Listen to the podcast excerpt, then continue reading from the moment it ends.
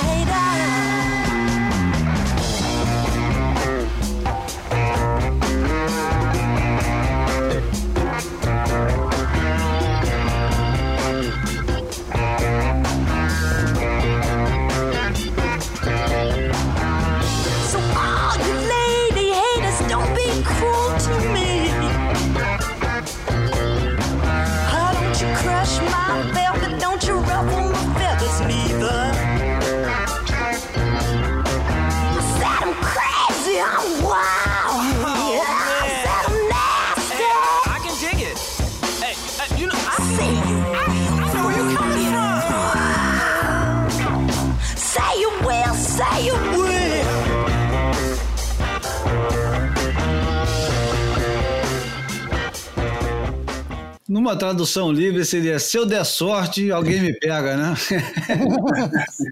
é, o nome da, é o nome da música. If I'm in luck, I might get picked up. Quem é, João? Explica por que, por que diabos a gente está escutando música satânica no início do Boia. Porra, meu amigo, dá para o funk ser mais sujo do que isso, cara? Isso é Betty Davis. Betty Davis, pô, me ocorreu usar uma música da Betty Davis quando a gente conversando sobre a pauta do Boia, e aqui a gente se arrisca já a derivar para fora da nossa pauta, é, mas não vamos, não vamos que eu não vou deixar não. Só vou falar que a gente estava conversando sobre a pauta do Boia e você falou que queria é, de algum jeito, arrumar um jeito de celebrar os 50 anos do disco do Miles Davis, é, a tribute, a tribute, não sei como é que fala, um tributo a Jack Johnson ao boxeador Jack Johnson, não tem nada a ver com o, o musiquinho lá, o, lá do Hawaii, é, e que é um dos discos mais emblemáticos da fase elétrica, funkeira, roqueira do Miles Davis. E eu falei, porra, então vamos usar a Betty Davis, cara, porque a Betty Davis foi casada com, com o Miles Davis e foi ela a grande responsável por essa viragem naquele cara que já tinha feito três revoluções no jazz, quando ele chegou nessa fase, né? Já tinha passado pelo bebop, pelo modal, pelo jazz modal e pelo é, hard bop.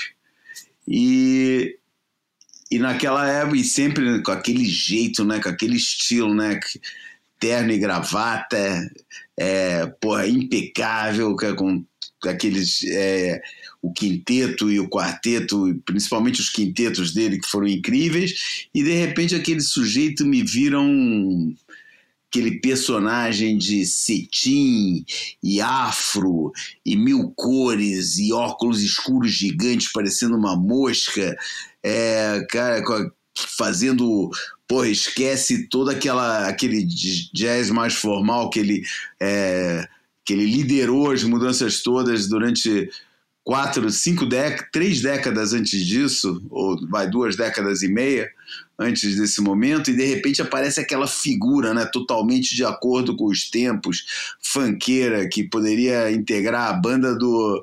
podia integrar o Parliament, né, do George Clinton, é, não ia destoar nem um pouco ali é... Acho que é uma influência direta, né, do Parliament, do Sly and Family é, Stone. É, estava acontecendo, né, uma influência do momento, né, nada, nada, é, nada dá para separar umas coisas das outras, tudo junto, né, porra, é, todo mundo queria de algum jeito, aliás, é o, é, é, é, é o seguinte, tem um documentário é, que chama Porra, agora vai me falhar o nome, o documentário da Bette Davis. They Say I'm Different. É o nome do segundo disco dela. They Say I'm Different. É, e, é, e foi nesse documentário que eu vi que realmente ela foi a grande influenciadora dessa transformação né, é, estilística, estética do Miles Davis.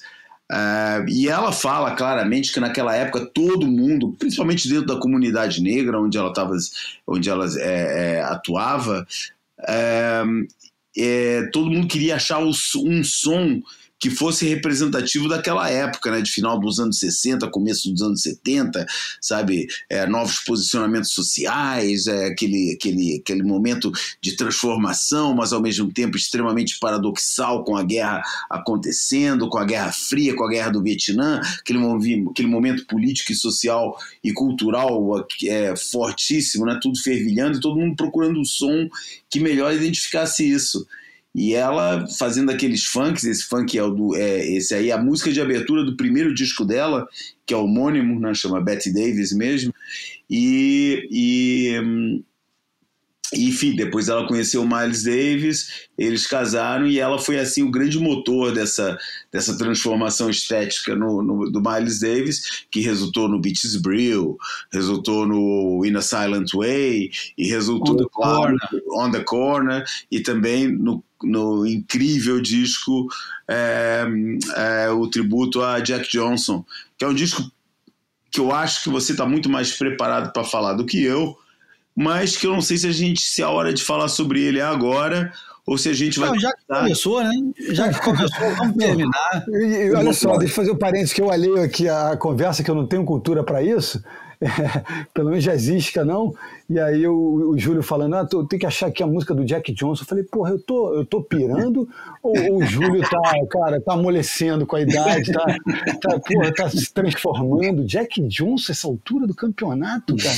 Havaí, somzinho de churrasco, com todo respeito, ele é uma figura até, pô, que eu tenho carinho, assim.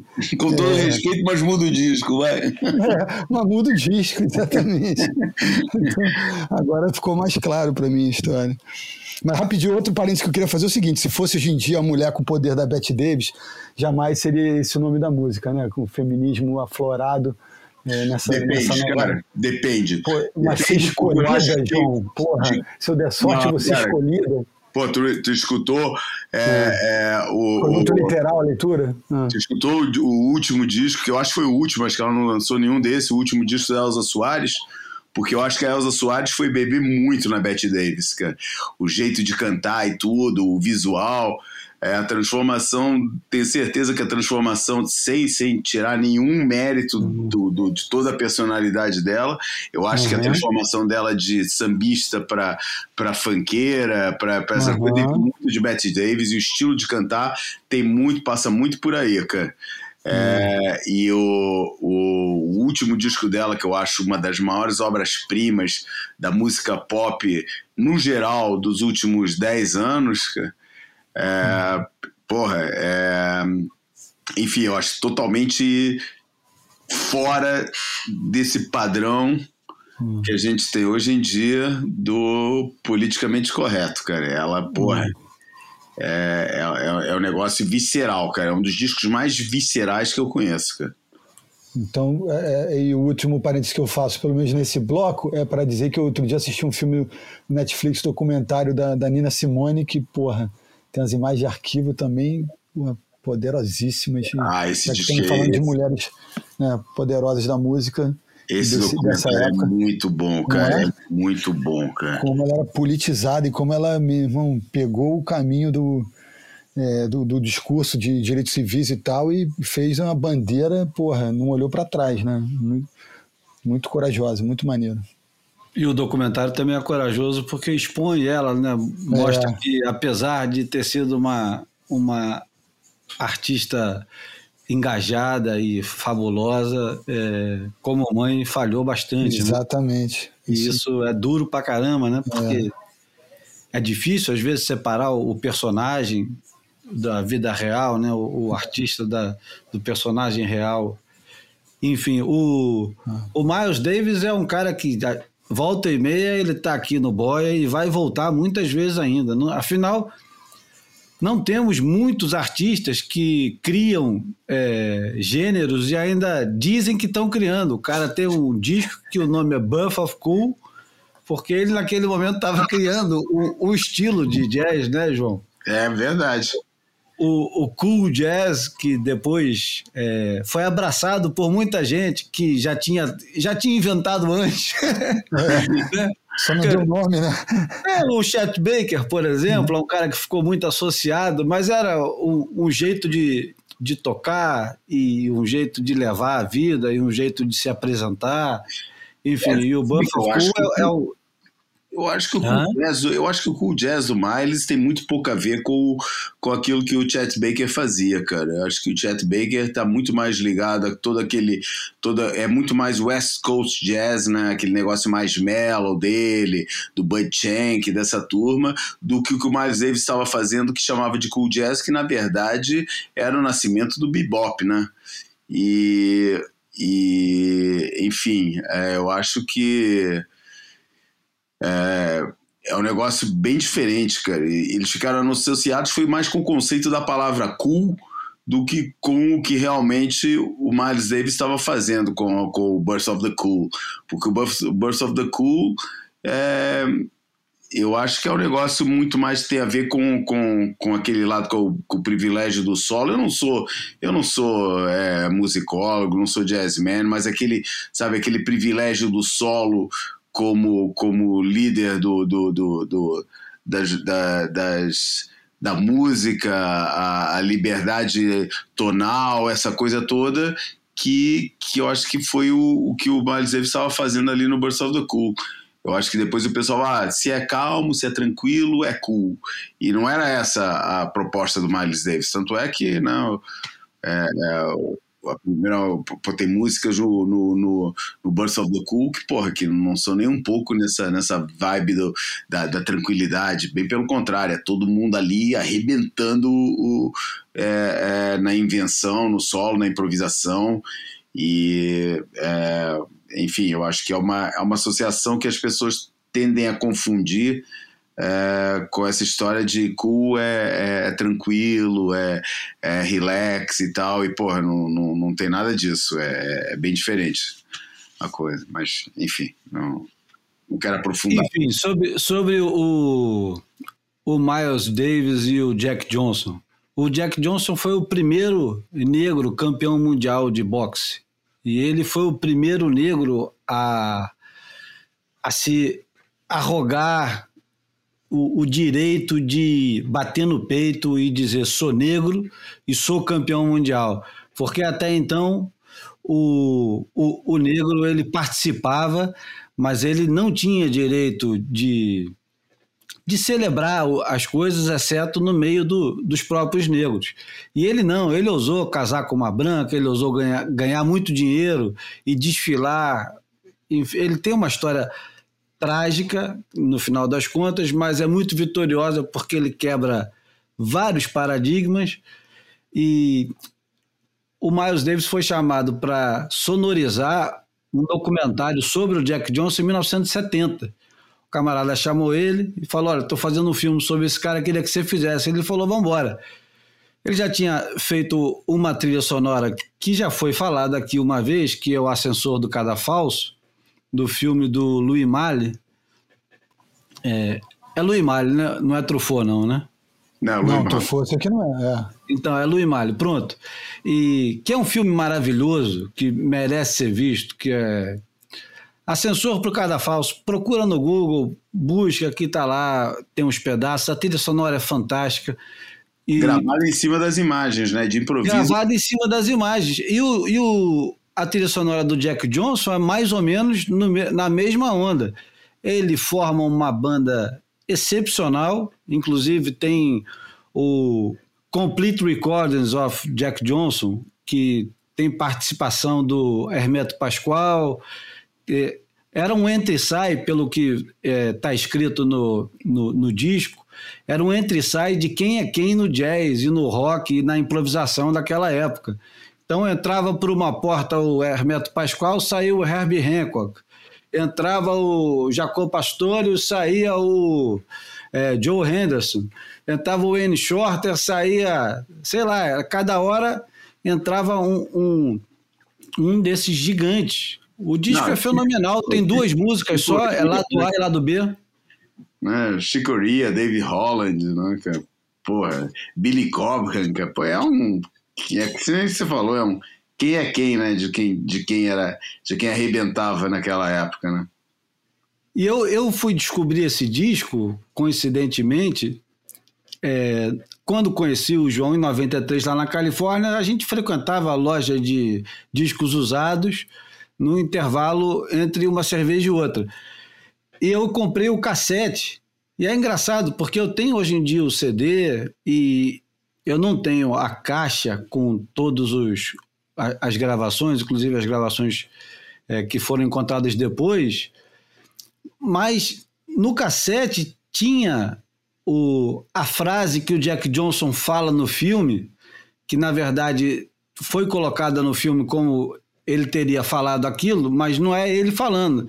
Quem fez isso era um ator negro chamado Brock Peters, que era um, um ator também muito conhecido na época. E o disco começa com, com aquela uma voz bem grossa, assim, de um camarada que dá a impressão de ser muito grande, muito confiante. E ele diz: eu, eu vou traduzir direto, que eu não vou ser besta de falar tudo em inglês. Eu sou o Jack Johnson, campeão é, mundial de pesos pesados. Eu sou negro. Eles nunca me deixam esquecer que eu sou negro. Bem como eu nunca vou deixá-lo. Aí ele repete de novo: Eu sou o Jack Johnson, campeão mundial de pesos pesados, e eu nunca vou deixá-los esquecer disso. É, e a música e... chama Right Off, né? Que é, que é o contrário do Right On, né? Right On é aquela expressão americana que eles usam para beleza, tá legal, porra, demais e tal. E write off seria o contrário disso, tipo, não tá beleza, cara, entendeu? Porra, não tá legal, não é maneiro isso. É... Exatamente. E a, e a música é, como eu disse, é lado A e lado B, é mais ou menos uma hora, que é o tempo do, do documentário.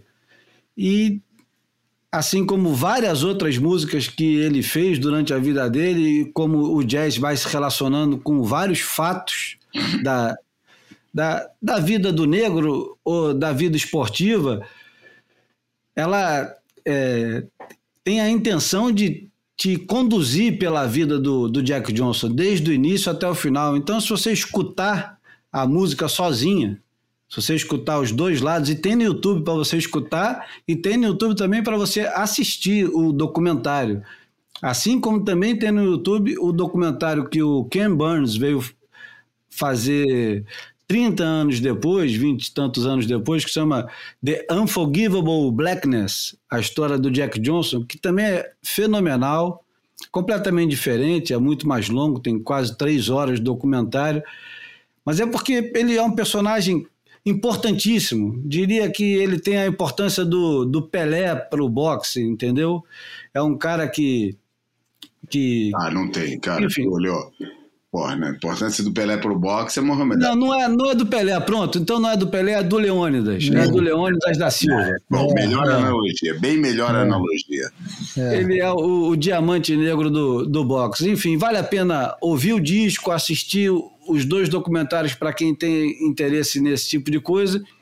E era, era só para ilustrar, a gente já está 20 minutos aqui fazendo esse negócio, mas é para ilustrar que Muitas dessas músicas que foram feitas nessa época ainda são feitas hoje em dia, têm a intenção de conduzir a gente por um determinado momento, seja histórico, seja, sei lá.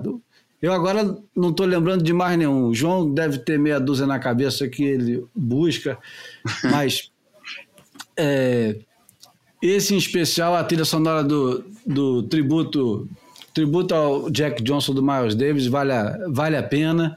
E o programa hoje tem mais jazz mais tarde. Primeiro, vamos começar falando que esse final de semana foi realizado, começou e terminou o evento do rancho do tio Kelly.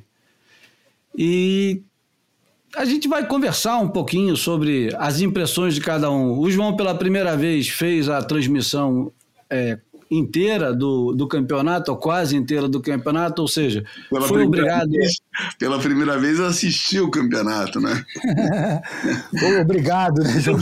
É, mas antes disso, acho que a gente tem um pedido de desculpas para apresentar, não tem, não? É uma, uma errata, né? Uma errata, uma errata. sabe? Que tem, que ir na, tem que ir na primeira página do jornal, errata. É, é verdade. Aliás, devia ter começado por aí. Ah, mas... Porque a gente. A gente é, é, é comum hum. quando você faz aqueles discursos de aniversário e tal, você fala, fala emocionado. Isso que eu nunca faço. Esquece, e você esquece de falar o nome do, do, do, irmão, do pai. É. Fala, às vezes o cara tá emocionado, tá todo mundo perto dele, aí ele fala da namorada, fala, fala do, do melhor amigo, fala de um monte de gente. Caceta, esquece o pai e a mãe. Esquece, não, esquece Fala. Não, esse meu, eu quando fiz 18 anos, cara, meu pai organizou, ele que nunca recebia meus amigos em casa, cara, organizou um jantar para todos os meus amigos e tal, daí pediram para fazer um discurso, fiz um discurso, agradeci todo mundo, menos o meu pai, cara. É, é, só para mostrar o patamar do. do, do esse, esse, isso foi uma situação que me incomodou profundamente, cara. É uma coisa que eu, que eu sinto. Um, é, os americanos têm, os ingleses têm aquela expressão, né? que é o cringe, né, cara? É, aquele uhum. encolhimento de incômodo, cara. É, é, é, uma, é uma sensação que me, que me assalta até, o, até hoje, cara. Passado mais de mais de muitos anos sobre essa data, nem vou fazer a conta para não me assustar. É, porque até hoje realmente me incomoda, e essa tá no mesmo nível só para ver o, o, tamanho do incômodo quando eu me dei conta que a gente não tinha agradecido a quem a gente não agradeceu, né? Pode falar. Foi, que foi que a gente não agradeceu, cara? A gente não agradeceu ao Tito Rosenberg, cara. É... Falha grave. Porra, não, é um negócio que eu já sei. Vai se juntar aquelas memórias incômodas que eu vou ter pro resto da minha vida. Por mais que eu saiba que o Tito vai ser o primeiro a falar, pô, que isso, cara, vocês estão loucos, não tem essa importância toda. Eu vi o programa, gostei muito. Pela primeira vez posso falar, não quero nem saber o que, que você acha ou deixa de achar, Tito. O negócio é comigo, cara. O negócio é comigo porque a minha admiração por você, você não tem essa admiração por você é. do jeito que eu tenho, entendeu? E nem tem a sensação de privilégio de ter um cara desse participando num negócio que eu faço, é, como eu tenho. Por isso, pô, que você não sinta isso é pro lado que eu durmo melhor, cara. É, mas é um, um, incômodo profundo a gente não ter lembrado do Tito para agradecer no, no, no 100 anos, mas que verdade seja dita. Teve até muita coisa. Sem edições, calma, João. Na história do Boia, a gente programou um episódio como programou o número 100. Mas se teve uma é. coisa que a gente não programou, é para quem que a gente vai agradecer? Eu, é. Foi o Júlio que resolveu começar a agradecer ali, cara. E, aí, e aí a gente. Não, você chega no final do programa, aí começa a ficar emocionado e fala, porra, não posso deixar de fazer isso. Aí começa a falar, e é óbvio que, porra, os principais, eu esqueci de falar, todos os principais, uhum. sem deixar é, é, falsa expectativa de protagonismo. Mas é, os primeiros que eu gravei foi com Marcelos e com o Bruninho, e, pô, só fui lembrar no seguinte: é. o Tito, que fez parte e faz parte, né? É, da hora mais importante do Boia, quando o Boia começa a, a se reinventar e reexistir, e o Tito estava sempre disponível e gravou conosco programas que até hoje são citados.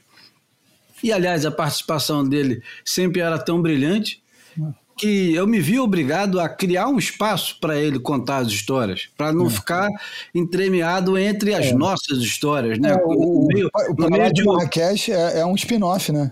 É, é o Pra Lá de Marrakech é um jeito que é, eu acho que a gente deu para não ficar empurrando é, análise de campeonato uhum. e não sei o que mais que não interessa a ele, junto com as histórias que são fascinantes de ouvir. Então, é, é, é um solo. É. é. um solo dele, enfim. É, é, isso não é nem sequer um pedido de, de desculpas, é só o, uma. Uma reparação. É, um concertozinho que a gente fez aqui no Boia para dizer: olha, Tito, porra, cara, sem você, o, o, o Boia. Ele nem enche. É, e, e, sem trocadilho, hein? É.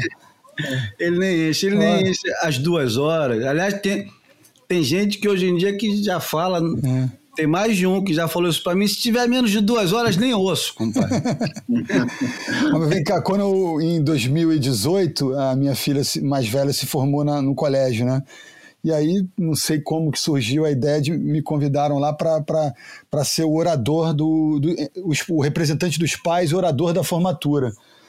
E eu, porra, abri mão de, de cobrir é, a perna havaiana do Tour, e notadamente o Pipe Master e o título, o bicampeonato mundial do, do, do, do Gabriel Medina, em função dessa, dessa missão. E aí eu no, no, começo eu pensei em fazer, ah, cara, eu conheço a vida da minha filha toda de cor, eu tenho, né, traquejo suficiente com câmera, com microfone, eu, eu vou fazer freestyle, eu vou vou falar o que me der na telha. E aí, dois dias antes, eu tive um insight e, e que bom que eu tive, porque eu falei, pô, eu acho que eu não tô acostumado com auditório tão cheio, tô acostumado com um programa de TV, blá, blá, blá, blá, blá, blá. Falei, acho melhor eu escrever alguma coisa, eu posso ficar emocionado, me perder. Porra, bendita a hora que eu pensei nisso. Escrevi um longo texto e li o texto trêmulo, com a voz embargada, meu irmão, sabe, quase tendo um problema cardíaco, e mas consegui chegar até o final do texto, todo mundo gostou muito, o evento foi um sucesso, mas se eu fosse falar espontaneamente ou, né, livremente, como eu tinha imaginado inicialmente, ia ser um desastre muito maior. Então, nessas horas, a gente tem que ter um esqueletinho, é, uma intenção, pelo menos, do que a gente quer dizer, porque senão a emoção toma conta e a gente acaba não, não, né, não chegando aonde a gente queria, né? Enfim, só queria dar essa ilustrada. e não, não me arrependo até hoje de não ter ido para o Hawaii. Foi muito bonito tudo. Bom, vamos pro rancho, né? Bora. Bora. Não tem vinheta pro rancho, é sacanagem. a gente precisa de uma música, uma música caipira pro rancho. É, eu tenho medo dessa vinheta do rancho. Ai, ai, ai, pode botar aquela, ou a, a trilha de Rawhide. É. ou como é que era o nome daquele, da, daquele programa que passava à tarde na TV Tupi, quando a gente era novo, que era um, uma série americana. Tinha um cara parecido com o Ernest Borgnine, ou se o não era Bonanza, ele. Não, Bonanza não. Ou era o Bonanza, ou era aquele outro que tinha. Bom, deixa pra lá, já tá. É, muita velharia, é. Tá enrolando demais já, pô. Vamos Daniel direto Boone, pro. Daniel Boone, falar de Daniel Boone é sacanagem, né, cara? Pô, é muito não, não é Daniel Boone, não. Depois eu vou lembrar. Quando não interessar mais, eu vou lembrar. Ah, um camarada também que, que fez um boia bacana pra caramba comigo, que eu não vou lembrar o nome, é o Igor Gouveia, filho do Fabinho, irmão do, irmão do Ian Gouveia. Fez um bacana. É, na época ele escrevia umas resenhas para o site da Hardcore, bem ácidas. Eu falei, porra, vou conversar com esse camarada que eu quero ouvi-lo. O Ian estava no circuito ainda. É, é, um boia bacana. Maneiro. E logo no início, gravava com o iPhone 4 em cima da mesa e seja o que Deus quiser. Bom, é... vamos lá pro rancho, né? Não tem vinheta. Precisamos falar do que, que aconteceu ou vamos direto é, pegar a britadeira e a marreta e, e descer o, o cascalho no, no rancho? Porque será que é necessário dizer que nesse final de semana Felipe Toledo ganha de Gabriel Medina na sei lá qual etapa do circuito mundial. Você vê o, o, nível de interesse do sujeito quando ele não consegue nem dizer qual é o número da etapa. Fala, Bruno, qual é o número da etapa? É a sexta, né? Sexta etapa. Sexta. Sexta de quantas mesmo? Dez ou nove? Agora encolheram para oito, né? Eram, eram dez, depois viraram nove, agora encolheram para oito. Saindo no Brasil, temos mais duas, né? Pré-super final, né? Tem, tem, tem, tem México e Tahiti, e aí vamos para Tressas. Então, a gente tem. Uh, temos uh, alguns detalhes para tratar sobre o, o rancho do tio Kelly. Uma pergunta interessantíssima que quem fez foi o Steve Shearer. É, Is the Surf Ranch the new Brasil?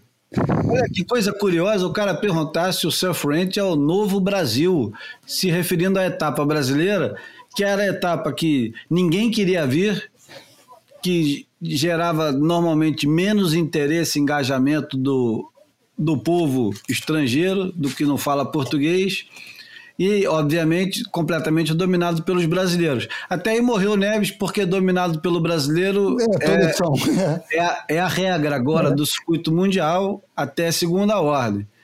Mas se nós formos é, ver a quantidade de, de de baixas né, que tivemos, inclusive da uma, acho que tão surpreendente quanto a do Julian Wilson, que falamos aqui, foi da Tyler Wright, né? É, é. É curioso você ver gente no topo do ranking que deveria ter interesse direto num campeonato como esse e abrir mão de competir. Eu acho que uma das mais pitorescas é a do Jeremy Flores, que abertamente diz que odeia a onda e, e que, enfim, ia ficar no, no Tahiti com a família se preparando para as Olimpíadas.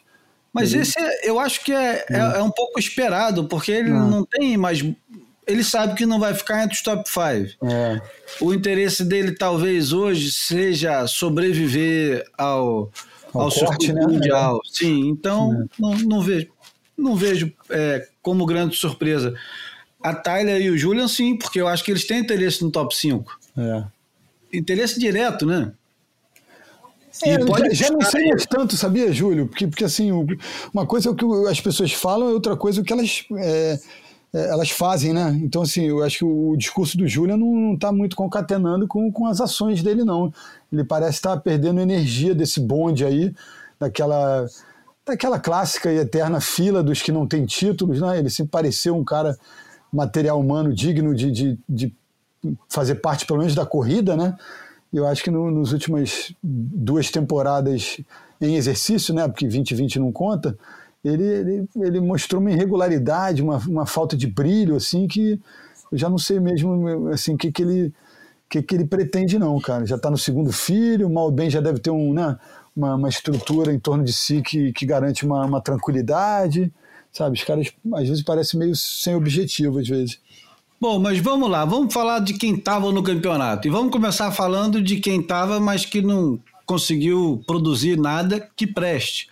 Mesmo com quatro chances, Jack Robinson, Alex Ribeiro, Eli, Eli, Henneman, Lucas Vicente, Michael Dunphy, Net Young, Lee O'Brien. Michael Dunphy é sacanagem. Pô, nem precisa, pô. e o, e o JB, JB Zverok, ah, é. Swircock. O, o monitor da Surf Shop lá que estava disponível para ser chamado, né? É. Sem mencionar nenhuma das meninas, que eu acho que as meninas foram bem mais dignas nesse aspecto, todos esses mencionados acima, ou anteriormente, foram capazes de produzir qualquer coisa decente. Ou seja, de, em outras palavras, esses camaradas foram para lá fazer o quê? E eu pergunto, Bruno, você que é um, um cara bem mais benevolente em relação a, a essa exigência cruel e brutal que, que, que normalmente o boia traz. Para que tanta gente, cara? E para que tanto tempo é. despendido naquela porra daquela onda, Bruno? Eu me recuso a chamar aquilo de piscina, porque isso não é piscina. É uma onda artificial. Vamos parar com essa merda de chamar é. de piscina.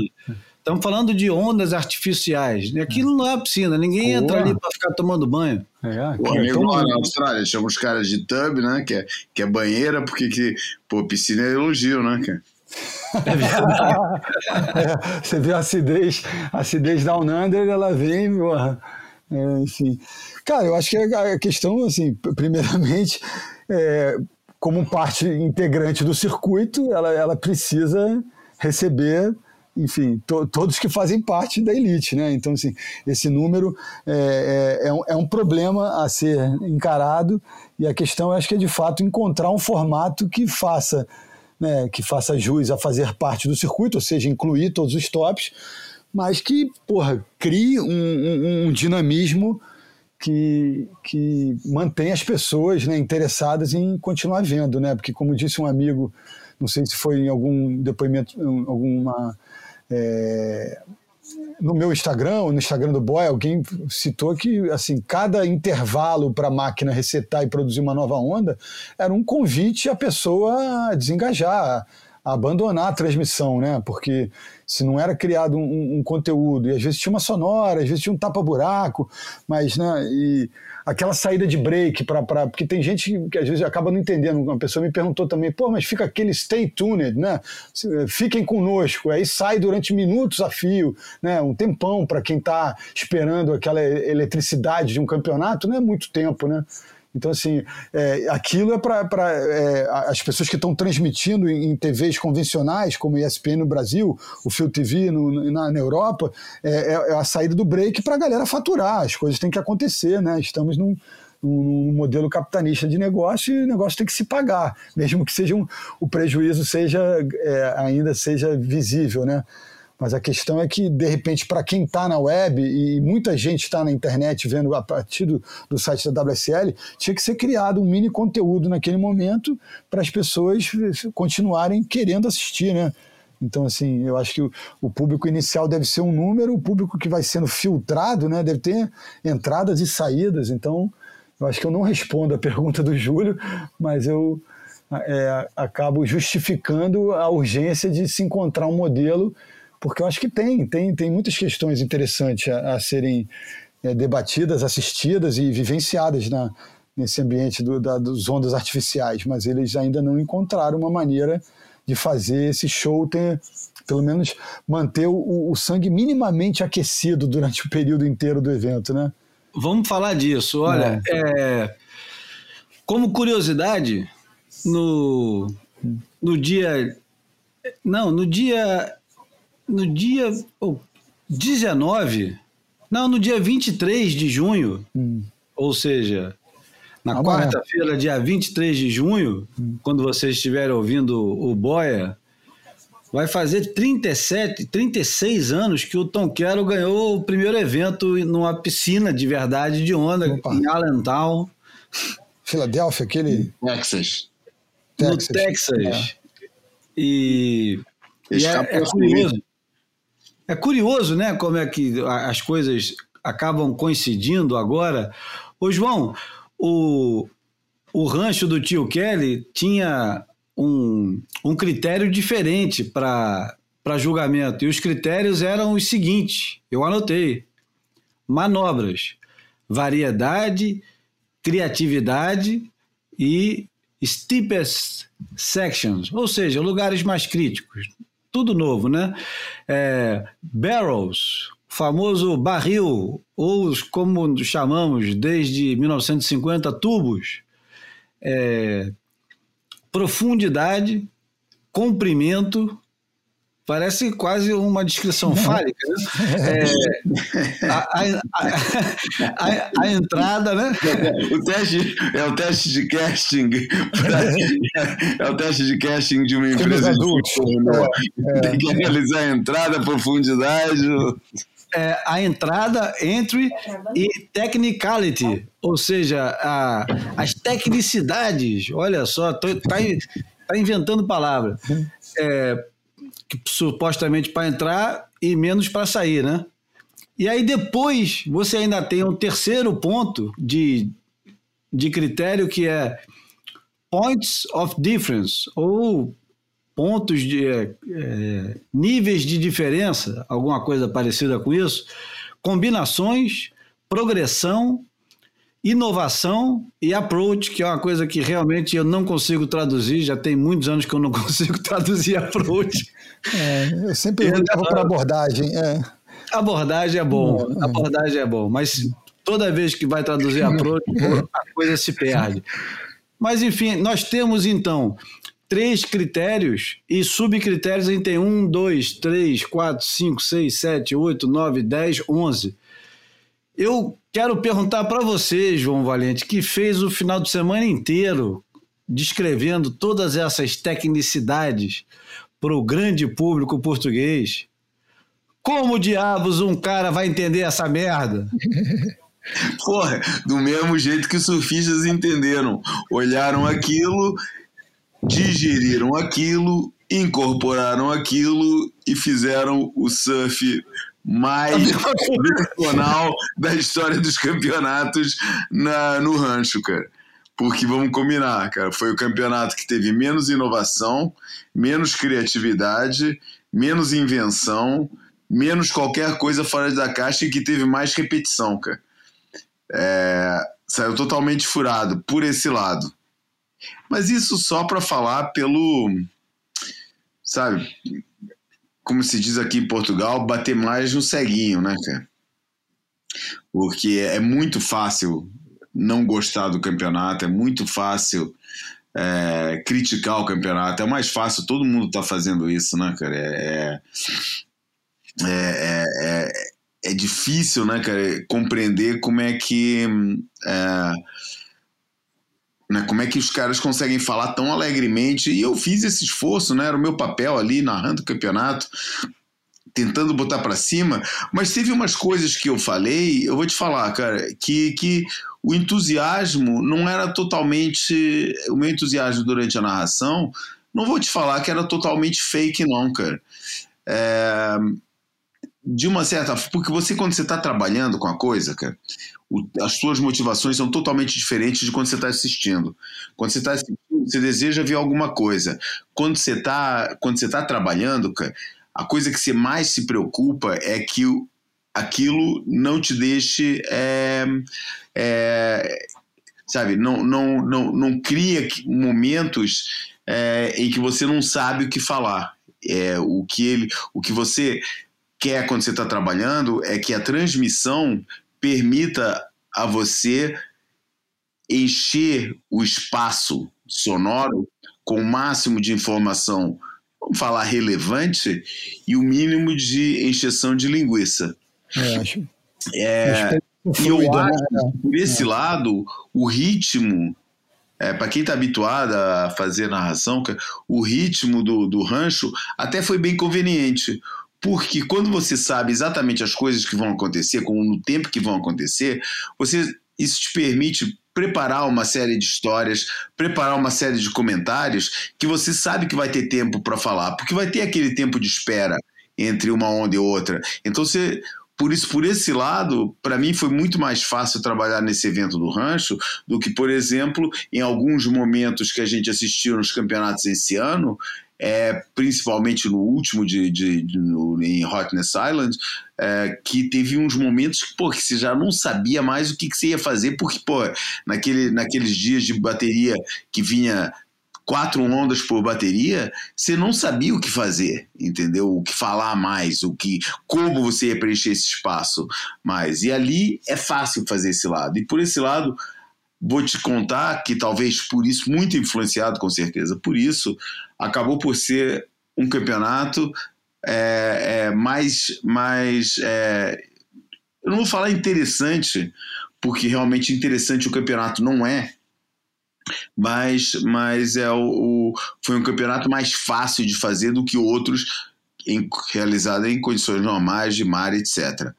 Outra coisa, porque eu, eu vou tentar falar o, o, legal do campeonato, porque o, o mal, todo, todo, sabe, é, é, é, já é o lugar comum. O que, que eu acho legal no campeonato?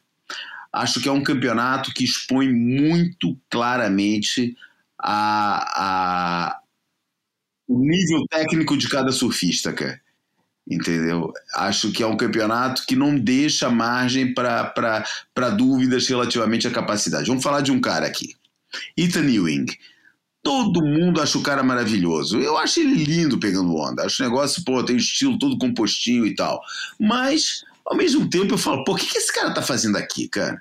Entendeu? Pô, Pra fazer estilo compostinho, todo bonitinho, pô, vai, vai pra passarela desfilar, cara.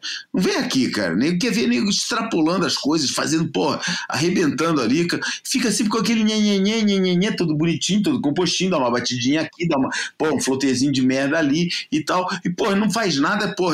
E é esse o cara que nego fala, pô, esse cara pega pra caramba, uma hora ele vai explodir. Pô, se tinha um lugar para ele explodir, ou para mostrar que pelo menos tem alguma coisa dentro dele digna de explosão, era ali, cara. Ali ele não tem a desculpa de não achar a onda. As ondas estavam lá, cara. Se o surf dele é aquele ali, eu, acho que ele mostrou. É, o surf dele é aquilo ali, não, não, não tem mais, cara. Não tem mais do que aquilo. Porque se tivesse, ele não teria lugar melhor para mostrar do que nesse campeonato. E eu acho que esse campeonato é, é, muito legal por causa disso, porque mostra realmente essas diferenças entre surfistas. Como a plataforma é a mesma, ou você mostra a tua, a tua superioridade técnica, a tua vontade naquele momento, ou você, pô, então é tudo é uma enganação. Entendeu? Porque no outro campeonato é porque não achou onda, porque a onda não veio para ele, teve mais escolha de onda. Porra, aqui não tem essa desculpa, cara. Por isso é que, pô, vou te falar, o cara que mais me emocionou vendo nesse campeonato foi Iago Dora, porque eu acho, eu sinto que ele tá com esse ele tá para explodir a qualquer momento, cara. É. É, e foi muito legal que ele tenha sido o, responsável pela maior nota, é, a melhor onda do individual, do, né? É. né? E que, pô, e que foi o único cara que realmente mais do que Felipe, eu acho que Felipe tanto Felipe quanto, quanto o Gabriel surfaram abaixo do que eles já tinham que eu já tinha visto eles fazer. Como eu disse, eu não vi campeonato inteiro, fui nas ondas nos anos passados, fui buscar as ondas dos caras que arrebentaram. E eu acho que nenhum dos dois surfou ao nível do que eles já, já, já tinham surfado. Lembrando que os dois são os dois únicos finalistas do campeonato. Nunca mais ninguém, nunca ninguém mais fez final desse campeonato, só esses dois. É, tirando a Founders Cup, que é outra história. É, e eu acho que os dois surfaram abaixo do, do, que eu já tinha visto eles fazerem. E o, e, o, e o Iago foi o único cara que eu vi realmente é, mostrando é, que, que tá ali para fazer. Pô, o Iago tá preparando alguma coisa, cara. Pô, vou te falar, ele tá, ele tá ali, tá, tá em ponto de ebulição, cara. E, e, e eu acho ele muito estruturado para a qualquer momento não conseguir concretizar isso, cara. Eu acho que vai ter uma hora que ele vai concretizar e o nego vai falar, pô, estamos diante de um dos melhores surfistas do mundo nesse momento, cara. É, e tô torcendo muito para isso acontecer, cara. Muito mesmo. É curioso você mencionar isso, porque na reportagem do Swellnet, escrita pelo Stu é, Nettle, ele pegou um post do Facebook do Martin Dunn, que é pai do Ben Dunn, ex-integrante do Top 44, e é um técnico famoso na Austrália e o pessoal recorre bastante a ele. Eu não sei se ele tem algum papel importante na Surfing Australia, que é a, a tipo uma federação ou uma confederação de surf australiana, mas mas ele, mas ele é um camarada que, o, que, que é ouvido. E ele fez um, um, um post é, esmiuçando ou detalhando como é que funciona a esquerda. Eu não sei se ele fez da direita também, mas a esquerda, ele fez um gráfico colocando a primeira parte da onda como é, adianta, adianta e dá uma cinturadazinha, ele coloca escrito assim, pump, pump, hip snap. E aí começa a olhar. Aí, quando a onda acelera, ele recomenda uma manobra, depois ele diz que tem três momentos na onda que você pode aproveitar para aumentar a pontuação, arriscar mais, que é quando a onda fica um pouquinho mais buraquinha.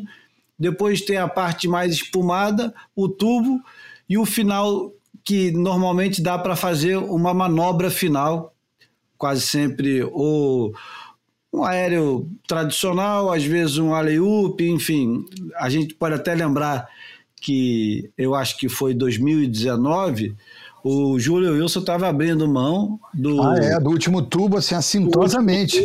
É. Para poder tentar uma coisa espetacular de backside, é. que era aquele sushi roll dele, é. que eu não sei descrever, e, e tentar uma nota 10. Enfim, é, baseado nisso, ou seja, baseado no, num estudo que um camarada que assiste, olha e fala assim: a gente tem é, esse tempo de onda para fazer isso aqui e ela começa mais ou menos assim, tem esse meio e depois termina assim. O, o Iago, ele foi muito disciplinado no jeito de pegar a esquerda. Não foi tanto no, na direita, que eu acho que talvez falte um pouquinho de confiança para ele na, na direita, como ele tem na esquerda. Mas ele repetiu quase de forma idêntica a, como é que como é que a rotina a, dele, é, a linha é, é. a rotina mesmo ah, a, rotina, rotina é. a mesma o que vai mudar de repente é a amplitude da, manobra se o a aéreo vai mais longe, é, é. se vai ser mais violento com mais velocidade mas a rotina foi quase igual e ele foi recompensado por isso apesar de ser muito semelhante ele ganhou um, uma nota muito alta e depois ganhou a maior nota do campeonato Exato. Foi 9.5, né? É, não, depois ele ganhou 9.7, né? Isso, é. então, pronto. É. A maior nota que foi 9.7. É, hum. o, o fato de você ter uma onda que você pode programar ela, não o, o Slater programando, é. que aliás até foi mencionado um camarada, o Léo Cunha mandou uma mensagem perguntando assim, pô, e, e as variações da onda no, hum. no, no rancho do tio Kelly? Existe. É, a gente não sabe disso, né? Existe variação. Não, é, o, Kelly chegou a dizer que sim, que tem mais três ou quatro e tal, mas ele não coloca, né? Tá, a onda está muito parecida com os outros eventos. A gente não sabe se é. ele coloca ou se ele não coloca, a gente não sabe se, se existe, do mesmo jeito que tem no, no volume, você pode aumentar sutilmente ou diminuir su, sutilmente. Tem ondas que claramente são bem menores do que as outras, tem é. outras que são mais velozes do que as outras. Então, apesar de ser muito parecido, é, eventualmente um cara ou outro vai ser é, prejudicado ou beneficiado. Nesse aspecto, e comentando agora sobre isso, e entrando já no, no, num assunto que, que é um, faz parte desse assunto que a gente está conversando, que é desempenho na onda, performance e expectativa, o, o Ítalo Ferreira parece que é um camarada que não tá não consegue ter frieza para lidar com um momento ah. tão esperado, né? Porque não vai acontecer nada de novo, você só é. precisa lidar com aquilo. É. Então, tudo que você fizer de diferente vai ser a tua custa, as tuas custas. Então, o Ítalo, tanto para a direita quanto para a esquerda, mais para a esquerda, né? É incrível isso. Ah porque você espera que ele seja quase previsível na esquerda e fazendo previsível, fazendo um 8. Porque o é, previsivelmente fatal, né? previsível do Ítalo numa esquerda como aquela é, é um 8, 8,5. É. E aí o, o, fora do normal é um 9, é um 10. É, é. Facilmente, né? Mas parece que ele não consegue. Eu, eu, a tô... energia transborda, né? Parece que ele não tem, assim, é, não, não, não, encontrou o controle para canalizar a energia dele em nome de fazer essa rotina, né? Você acha que isso é falta de planejamento, excesso de planejamento ou é excesso de euforia na onda? Ah, eu acho que é um pouco de excesso de euforia e um pouco de, de dificuldade de, de encontrar essa concentração, né? Diante daquele daquele ambiente ali tão controlado, entendeu? O cara está acostumado a reagir. E aí essa coisa de meio né, de, de ser cartesiano e estabelecer previamente uma rotina, eu acho que ele não, não, não reagiu bem. Eu acho que ele está acostumado, a, de novo, a palavra reação, né? Está acostumado a reagir ao que a onda do oceano oferece. E uma onda estabelecida a lá pista de skate, ele, mesmo que ele estabeleça para si uma rotina, na hora de executá-la, ele não estava conseguindo. Né? Então tem muito isso. E eu queria lembrar que tem, tem umas sinalizações né, ao longo da, da trajetória da onda que os surfistas podem ver. Tem umas bandeirinhas que assinalam quando vem a sessão de tubo, quando, quando muda né, um pouco da formação da onda. Né? E aí as pessoas, conforme vão surfando lá, vão, vão entendendo e vão encontrando esses, esses sinais para ajudar né, é. Isso quando não tem o Raimana gritando feito um louco atrás de você. é. mas essa é uma sessão de treino, né? É. Eu acho que o, o campeonato, para ficar mais é, empolgante, devia ter o Raimana gritando atrás de cada surfista. Vai, agora, agora, vai, tu! É, talvez fosse ajudar muitos sonolentos ali, né? Eu li, eu li, inclusive, que teve um cara que foi para lá, cara, gastou uma fortuna. O cara hum. tava gastando 5 mil dólares. Hum. E, porra, tudo que ele queria surfar em, tranquilo e em silêncio. E o cara não parava de gritar. E ele chegou pro cara e falou: Dá para o, o cara parar de gritar nas minhas ondas? Não, não, faz parte, faz parte do pacote o cara gritando não. no meio da tua onda. Não dá para tirar o cara. Ele falou: porra, eu pago mais caro se o cara parar de gritar. então, eu tenho que lembrar a situação no Country Club de Ipanema, um lugar pô, amplamente do, do, dominado pela burguesia carioca nos anos 80. Tinha um senhor muito simpático que era o barbeiro lá, que era o seu Seabra. E aí o seu Seabra um belo dia chegou para um, um coroa burguesoide daquele e falou, doutor, e aí, é, como que é o cabelo hoje, doutor? Aí o cara falou assim, calado. então, assim, foi uma escrotidão, foi uma deselegância, mas ele foi sincero no, no como ele queria, pelo menos, o ambiente, né? Cara, quando você falou de country, personagem uhum. simpático e começou falando bar, pensei que você ia falar do barriga, mas não. não, não, não. Também é outro personagem Clássico é. do, do country, né? Clássico. Bom, João, esse evento é um evento que merece ficar no circuito mundial ou esse evento é só para vender o modelo da, da, da onda do Kelly Slater? Esse evento é só para vender a, o modelo da onda da Kelly Slater, não serve para mais nada. É, e atenção, não estou falando mal do conceito de, de onda artificial e nem da, do impacto que isso vai ter, de jeito nenhum. Eu acho que o evento, como parte do circuito, tal como a gente conhece o circuito e tal como o circuito é até hoje, não serve para mais nada a não ser promover o modelo da onda. Não acrescenta ao nível de performance, não acrescenta ao nível de impacto junto ao público, nem convertido, nem, nem é, público geral. É, ou seja, os objetivos traçados para esse evento não, e também não, não, não, não acrescenta ao nível de captação de novos patrocínios. É, o, o, campeonato não tinha, não tinha nenhum patrocínio fora do normal, daqueles que já patrocinam a WSL, por isso os propósitos do evento, nenhum deles é cumprido. Mas o que eu acho principalmente é que, é, como o evento, esquecendo o lado da promoção, que existe e que é claro e que para mim é o único é, objetivo cumprido desse, desse campeonato, uh, eu acho que a gente está no começo, muito no começo, dessa história de onda artificial de qualidade. Não é as ondas artificiais nem de Allentown, nem do Ocean Dome e nem das outras que existem por aí. É, eu acho que a gente está muito no começo desse fenômeno. É um fenômeno que vai transformar o esporte que a gente até hoje conheceu como surf, é, e que esse não é claramente, né? Porque o surf, é, o significado de surf é a zona da arrebentação na praia, né? É, isso é o que se chama o surf, né? E aqui não existe, porque ou você liga a máquina ou aquilo é um lago parado.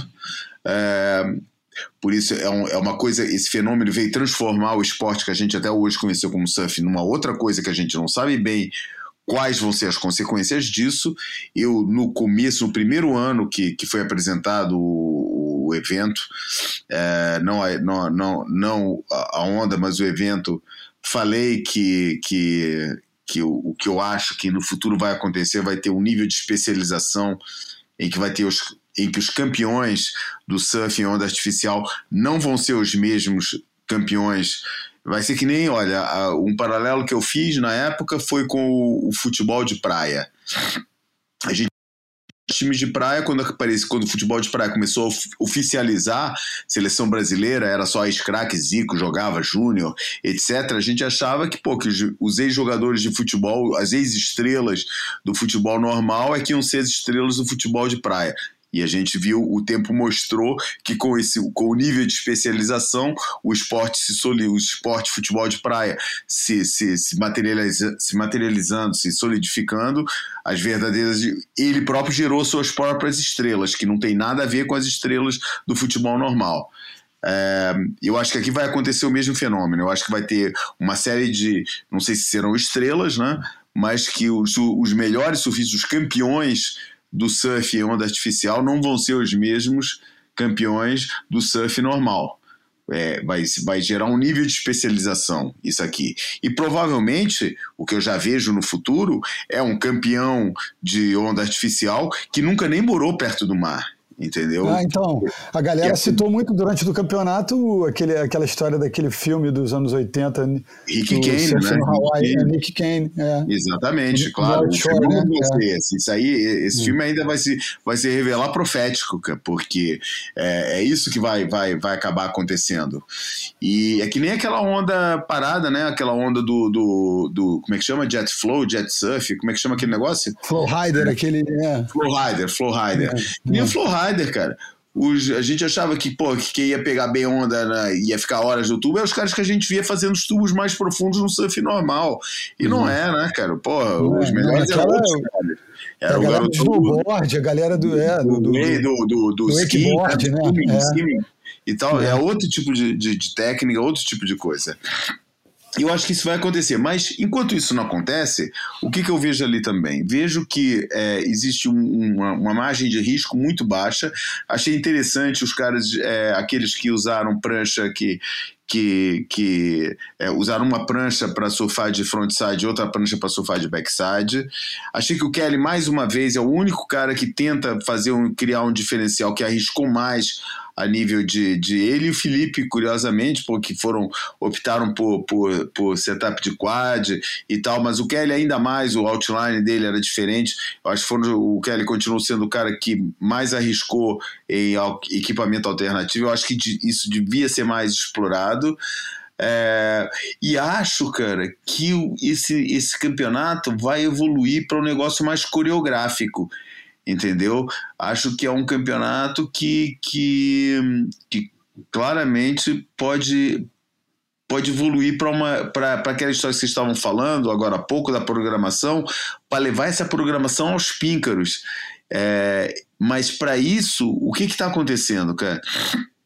É que, é que ninguém por exemplo, vamos falar do Mineiro, que é que, que é um, foi um personagem do evento por outras razões, é, e mas, mas assim, o Mineiro uma das, uma das coisas que eu acho mais distintivas do, do, do, do, do Adriano de Souza foi a, a, humildade que ele sempre teve para reconhecer os seus pontos fracos e a força de vontade que ele teve para corrigir esses pontos fracos.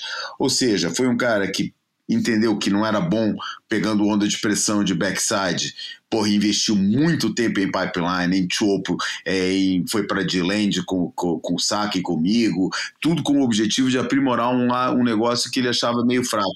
Um cara que não era aquele surfista de, de, de borda, é, no, no começo não era aquele surfista de borda natural, e se transformou no cara com o melhor bottom turn de frontside do, do circuito mundial. Eu não vejo ninguém disposto a aplicar o seu tempo para aprender a surfar aquela onda do jeito que esses caras, é, que, que o Mineiro, por exemplo, fez, e outros caras já fizeram em outros tempos relativamente a outros pontos fracos do seu surf que eles investiram, cara. Ninguém passa tempo ali. Eu não sei até que ponto, mas eu acho muito difícil que um cara do circuito mundial não seja capaz de chegar lá e conseguir bastante tempo livre ali na onda. Só, cara, eu preciso treinar, tem coreografias que eu quero experimentar, tem manobras que eu quero experimentar, quero passar aqui um tempão fazendo isso. E não vejo nenhum deles fazendo isso. Os caras querem, quando querem investir tempo de treino, vão investir no mesmo jeito que sempre fizeram. Vão, vão, vão passar uma temporada grande no Hawaii para se acostumar com onda grande, para pegar onda grande, para aprender a surfar onda grande com prancha grande. Vão passar uma temporada no Tahiti para se familiarizar com os tubos de chopo. É, enfim, ninguém vai passar a temporada na Califórnia Vou passar três meses na Califórnia para fazer, para pegar onda três vezes por semana lá no rancho. Não vejo ninguém fazendo isso. E isso não vai acontecer. Não acho que, seja alguma coisa que vai acontecer. Mas a partir do momento em que as, as ondas artificiais se popularizarem e tiver uma aí na cidade dos interiores e tal, isso vai ser a única opção que esses caras vão ter para pegar onda. Por isso, esses caras é que vão trazer esse elemento coreográfico para dentro desse, desse tipo de competição. E eu acho que aí é que eles vão ganhar, porque aquilo, cara se, se alguém tem a ilusão que a espontaneidade vai, vai ganhar da, da programação naquele campeonato, quando isso chegar nesse nível, pô, vai se desenganar, cara. Porque a improvisação foi aquilo que a gente viu, cara. Um, um, um surf jogando pelo seguro, com risco, com grau de risco zero, é, e tentando maximizar em cima dos erros dos outros. Eu não vou errar, porque o outro de repente vai errar e eu vou ganhar em cima disso, que foi o que a gente viu durante esse campeonato, quase todo mundo fazendo, cara. E é... é os únicos, os únicos que o, o, os principais interessados no, no negócio, tirando o Iago que chegou é, chegou quente e foi a grande surpresa do negócio, do negócio do campeonato, vamos lá o Felipe e o Gabriel surfaram pior do que surfaram nas outras duas é, edições. É. Eles não melhoraram, é, eles, eles não, não chegaram mais criativos, eles não chegaram mais velozes. O, não arriscaram o mais. Eu acho o que Felipe, pelo, ah, pelo o Felipe, no entanto, não. não. o Felipe, no entanto, é, tem um, um, um parêntese, porque ele usou equipamento diferente. É. Pelo menos nesse aspecto, ele, ele arriscou. É. Ele arriscou um pouco. Eu acho bem arriscado. Mas, é, o, o Gabriel é, foi melhor nas outras duas vezes que ele competiu lá. O Felipe foi melhor na, na vez anterior. Ele estava arriscando aéreos no início da onda, uhum. que deixava tudo muito mais excitante. Afinal de contas, você começar arriscando, é. você realmente está é, colocando em risco toda a onda, né? É. Então isso, pelo menos, cria uma tensão, isso né? tem valor, é, é. Tem, tem, tem, tem um, um valor enorme e acho que uma vez que o cara completa uma manobra que ele arrisca no início da onda, e o início da onda não, não é tão veloz, nem tão difícil, o cara começa a ganhar mais confiança, né? E a gente não viu ninguém tentando é, alguma coisa nova no início, e principalmente os caras que já tinham começado a fazer uma coisa diferente, que é o Medina e o Felipe, não fizeram dessa vez. O, o Medina não conseguiu acertar nenhuma daquelas finalizações espetaculares que ele tinha acertado das outras vezes, inclusive até no, no bônus ele conseguia acertar, até depois ele acertava, de tão no pé que estava.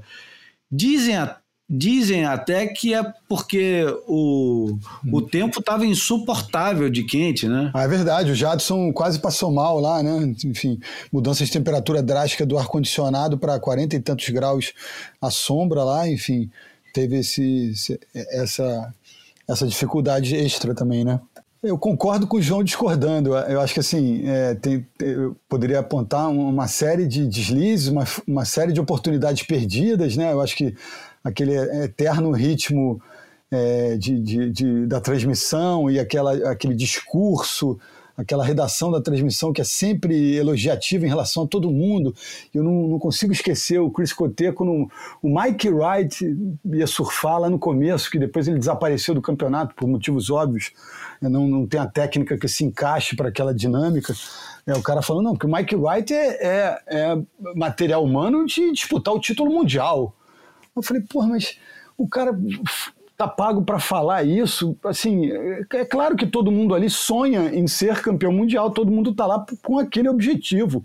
Mas a gente tem uma série de camadas né, de talento, de força, de preparação que vão é, é, subdividindo, criando subgrupos dentro da elite E, e, surpresas são sempre bem-vindas, mas, cara, eu acho que ninguém que conhece o Tour com o mínimo de profundidade imagina que o Mike Wright, depois de todas essas demonstrações que ele teve a oportunidade de dar, é, ele é material humano digno de título mundial. Então, assim, é, pum, já, já tiquei um, um quadradinho da, da, crítica em relação a, ao discurso. Mas isso é comum, não é? Não, não, seria, no rancho não seria diferente, isso é uma crítica permanente. Mas é, eu acho que a gente agora vai para uma parte de tentar fazer uma reflexão em relação a, a, a um programa que é, é, é outro programa, né? Assistir um campeonato no rancho e surfar um campeonato no rancho tem poucos aspectos é, que é, se assemelham com, com uma disputa e com, com assistir um campeonato no oceano. Né? Então acho que a gente carrega para esse campeonato as expectativas que a gente carrega para os outros eventos do circuito.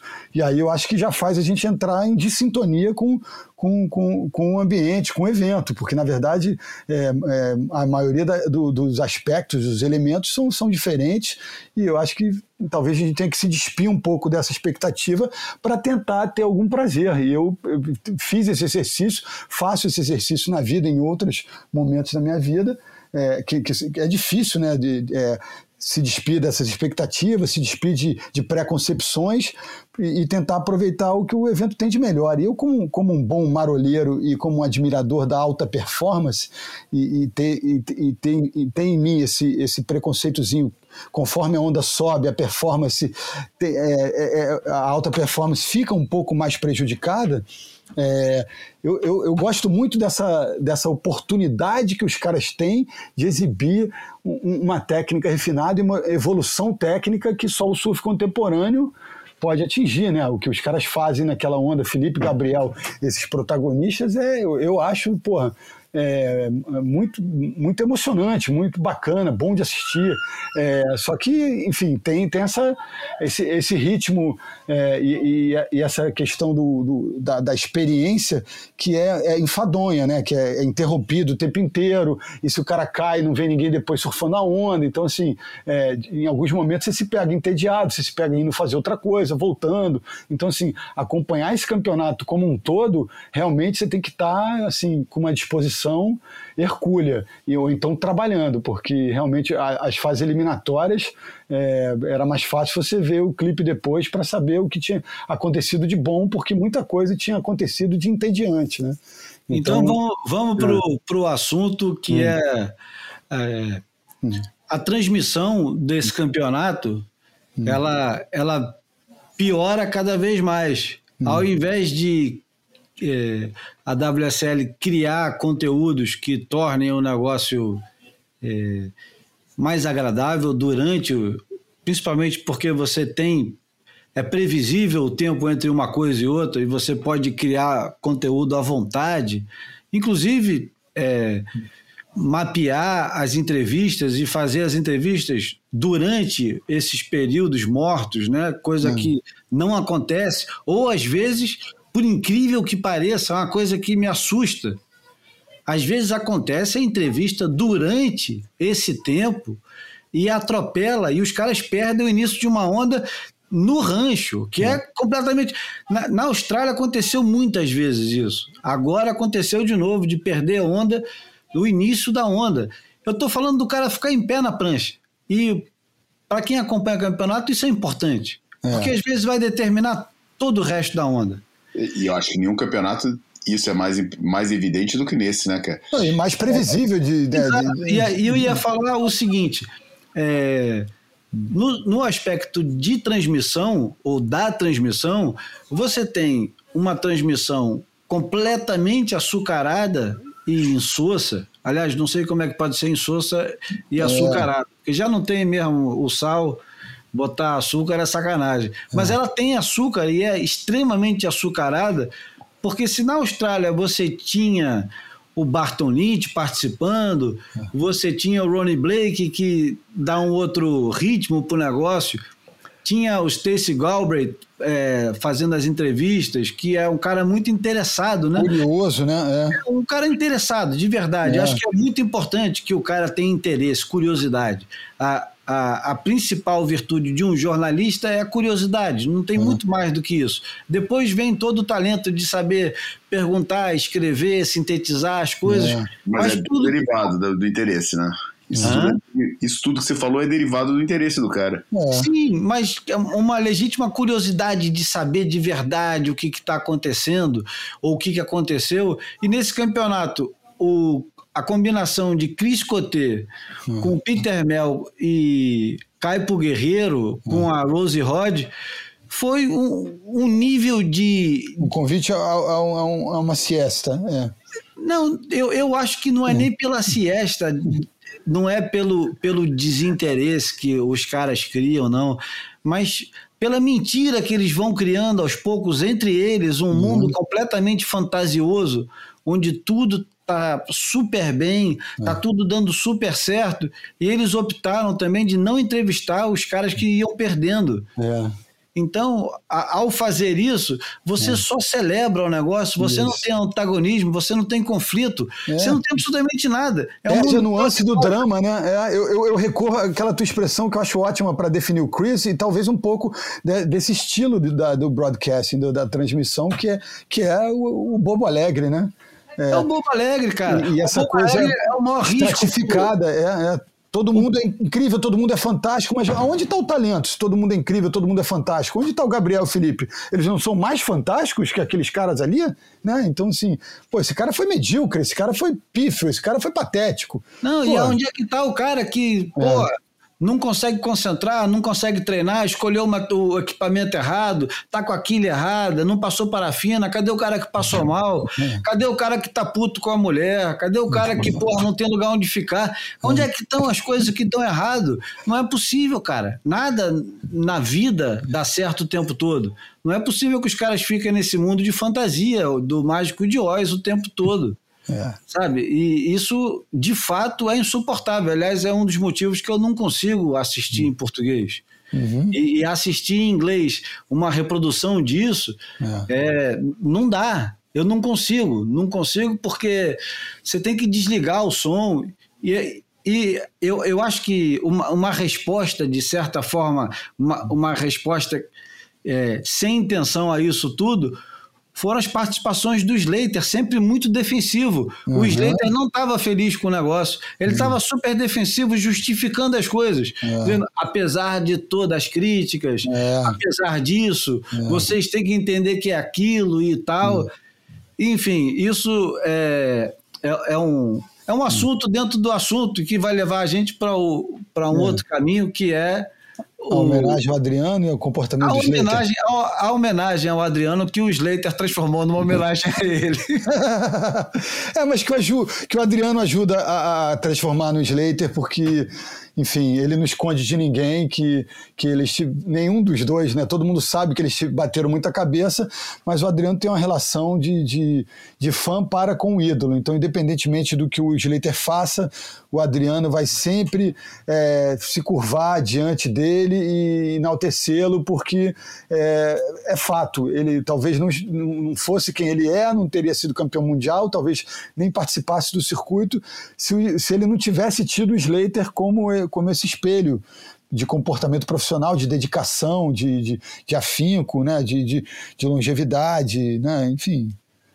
Então acho que é, é, seria, seria, eu acho que é natural esperar disso do Adriano. O que eu acho um traço bonito dessa história meio que é do samurai, do cara que está preparado para qualquer tipo de batalha, mas na hora da, da, da, glória dos louros ali ele vai lá e divide com aquele outro cara que é o que ele acha que é maior que ele, que é responsável por tanta coisa no meio onde ele, ele convive, onde ele tira o seu sustento, enfim. É, tem, tem, tem, essa, tem essa narrativa da da, da, do exemplo máximo do, do, do, guerreiro humilde, né? E o Adriano, essa camisa é dele, esse chapéu é dele e, e ninguém tira, né?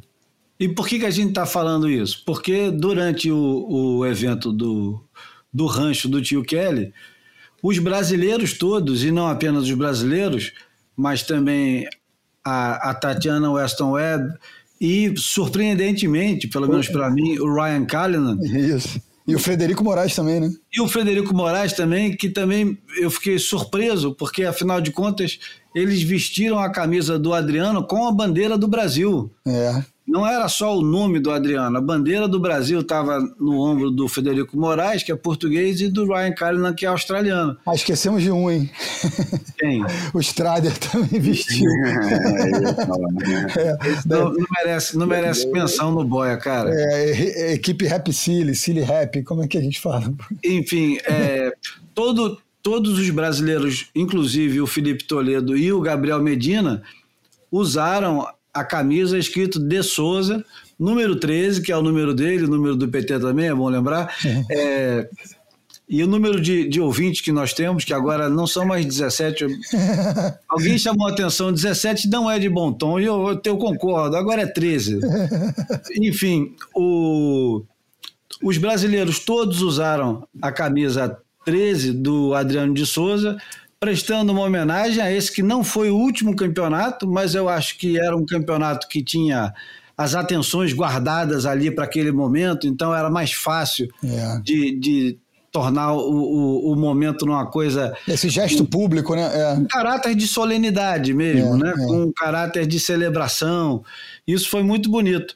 E culminou porque todo mundo ficou com um ponto de interrogação, uma pulga atrás da orelha, por que, que o Slater, depois de ter passado pelo que ele passou, ou aquela, aquela vergonha que ao ser perguntado, e a gente falou disso no último Boia, quem, quem não, não sabe o que eu estou falando, vai escutar o 101 Está é. lá é, esclarecido. Ou então ou visita o meu Instagram.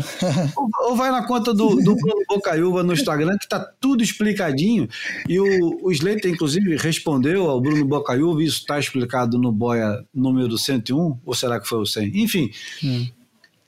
E todo mundo ficou naquela. É, naquela questão, será que o, o, o Slater vai ter a grandeza de botar uma camisa escrito de Souza, número 13, e competir Será que ele vai ele, ele, ele, vai descer do, do patamar dele, do, do pódio, do, do dono do mundo. Ele, ele é, é o cara que ele é dono da onda. Né? Ele é o patrocinador do campeonato, ele é o anfitrião, ele é o cara que mais treina naquela onda. É. Ele é o cara que criou o critério. Ele é, enfim, ele é o cara que faz tudo ali. É a referência. É, o patrão. É a referência e a, e, a, e a falta de referência também. É. E aí, ao se encontrarem na semifinal, porque os dois foram é, um dos oito selecionados para disputar o, o, que ficou conhecido como semifinal, mas que não é uma semifinal, enfim. É, é o último dia, né? Que, aliás, é uma coisa que a gente não falou. O campeonato ganhou mais um dia. O campeonato que era para ser o campeonato mais rápido do mundo ganhou mais um dia, né? Ele agora dura três dias. Se, se não bastasse assistir dois dias de campeonato naquele tipo de onda e naquela repetição toda, agora o campeonato tem três dias e está mais chato do que nunca e mais previsível do que nunca. Mas o Slater encontra com, com o Adriano e o, o, Adriano que toma a iniciativa de oferecer a camisa para o Slater. Toma aqui, essa aqui é a minha camisa, eu não sei se o Slater pediu a ele, possivelmente tenha, até pediu, vai guardar vai, como recordação lá no museu do, do rancho do tio Kelly. E o Slater tira a camisa dele, desdobra a camisa dele, coloca do lado certo e coloca a camisa dele como quem, como quem é, que é quase um, um gesto da família nobre é, inglesa nomeando um, um cavaleiro é uma coisa, assim, mal comparando, seria isso. E isso tudo com, com, com alguma com algum aspecto de, de, de, de cerimônia, é, não digo de passagem de bastão, eu estou exagerando já, mas é só, só para sintetizar o negócio que já não foi sintetizado, o Slater coloca a camisa, o Gabriel, é, o Gabriel, o Adriano compete com a camisa do Slater. E isso eu acho que é um gesto, gesto simbólico do Adriano que ele fala assim: Poxa, vou competir como o Slater agora. Vou, vou vestir a camisa dele e vou competir como ele. Que talvez seja mais importante para ele do que o Slater colocar a camisa dele. É. Que não foi o caso. O Slater não competiu com a camisa dele. Fato é que é o seguinte: depois que o, que o Gabriel, olha só, é que o Gabriel é. tá, tá na ponta da língua porque é. ele entra nessa história. É. Depois que o Adriano usa a camisa do Slater, quase todo mundo continua vestindo a camisa do Adriano, menos o Gabriel, que passa a competir com o Medina.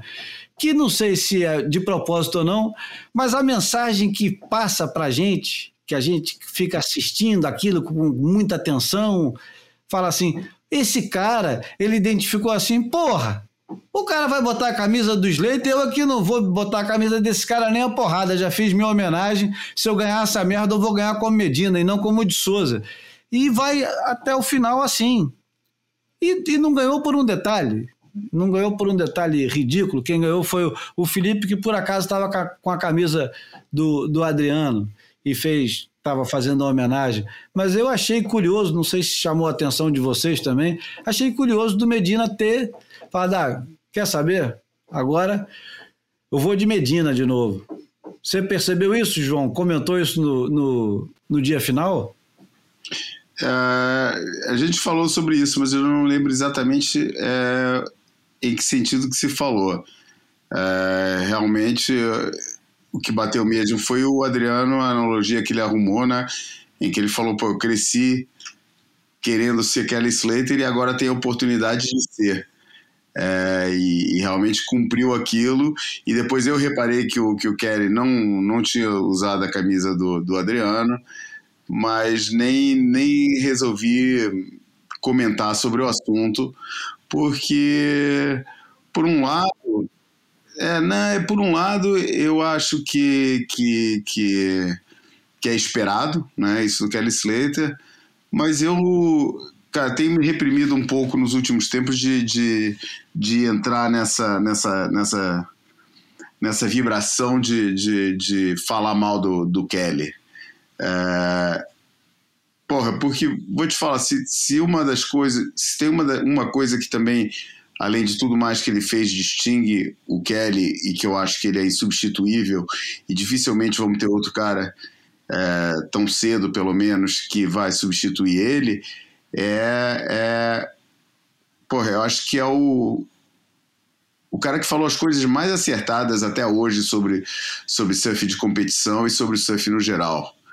É, e, e, acho que se tem alguém que eu faça um paralelo, algum desses campeões que eu faça um paralelo com o Kelly, é precisamente o Adriano, pela reverência que ele tem por, pô, por todo um passado de surf. Já tivemos a oportunidade de falar sobre aquela ocasião, nos 50 anos de Bells, em que o Adriano, pô, durante aquele jantar celebratório, que estavam todos os campeões de Bells lá presentes, que o Adriano ficou com aquele livro que, que eles editaram sobre os 50 anos de Bells Beach e passeando de campeão em campeão para ter a certeza que todos eles assinavam a cópia do livro dele, cara.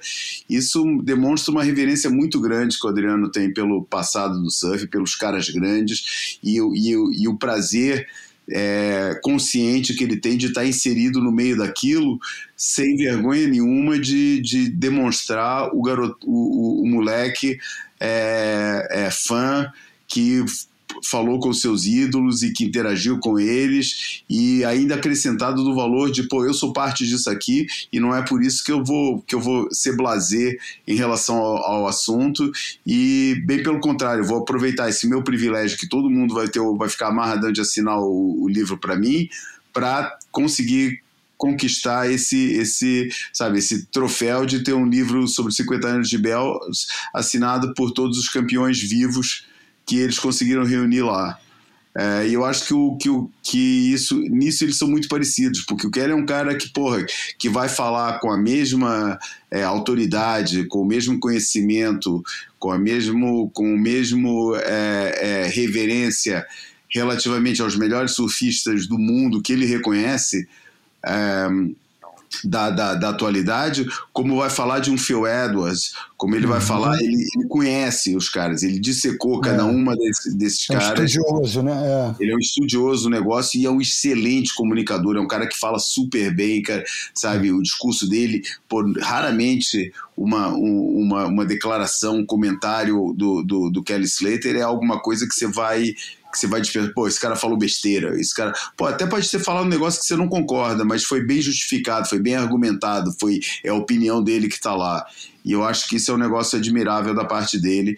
Porra, e depois, claro, o cara é um egocêntrico, cara, mas que quem que pode ser um campeão da dimensão que ele não tem? Sendo, né? É. Ser um pouco egocêntrico, sem é. ser é, é, esse lado. E eu acho sim, eu acredito sim que muitas das coisas, eu agora há pouco tempo li um, um negócio sobre sobre o, o, o é, mais uma coisa sobre a rivalidade é, do, dele com, com o Andy Irons, e ele falando daquele negócio de, de por que, que ele foi falar com, com, com o Andy Irons, pô, eu te amo, cara, antes daquela final de pipeline, que nego, todo mundo atribui a tentativa de, de estabilizar, de amolecer o Andy Irons na hora H, que, porra, pode até ter um pouco disso também, mas, sabe, ele, ele pô, tava lidando ali com a morte do pai, é, ou com a, com a, doença do pai, é, com a iminência da morte do pai, não lembro se o pai dele morreu antes daquela final, se foi depois e tal. É, ele, ele se sentia muito sozinho, muito solitário, não tinha com quem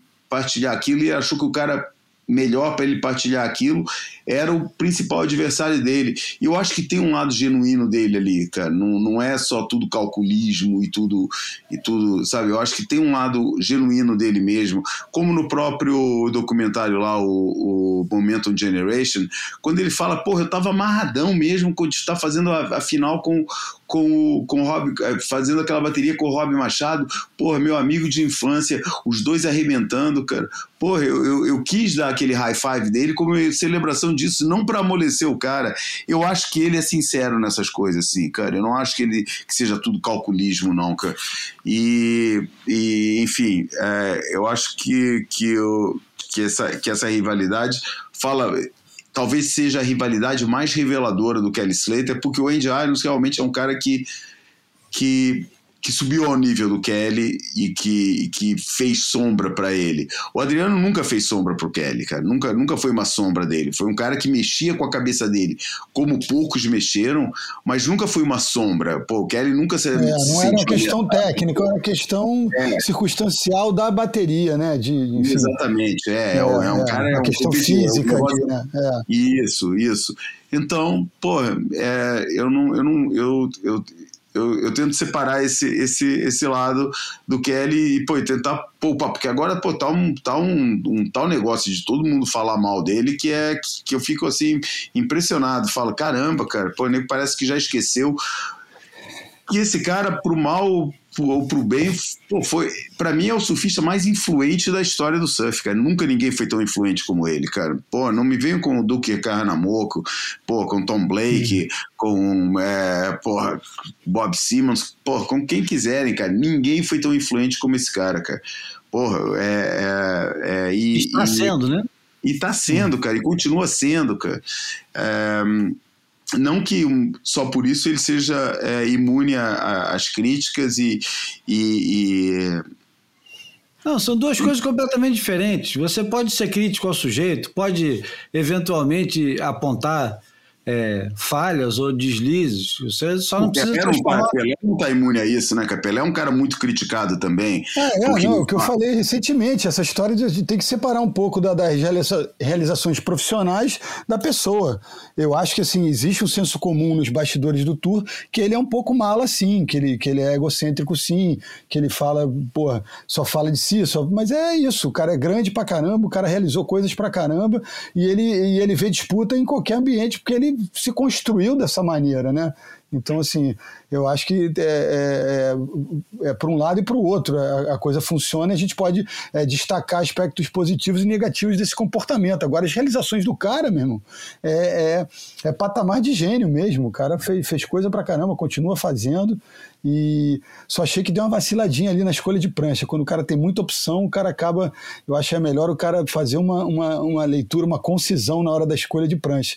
Que uma, uma prancha que ele foi para a esquerda numa determinada rodada ali no meio do campeonato, pô, tava estava frouxa demais, o cara não conseguia se segurar num, numa simples rasgada. Então, acho que se ele, se ele se desprendesse daquela quantidade exorbitante de prancha que ele tem exposta lá dentro do rancho e escolhesse umas quatro para trabalhar com elas, seria melhor para ele. Impressionante. Eu, poder achar que eu posso dar uma dica para o Kelly de escolha de prancha.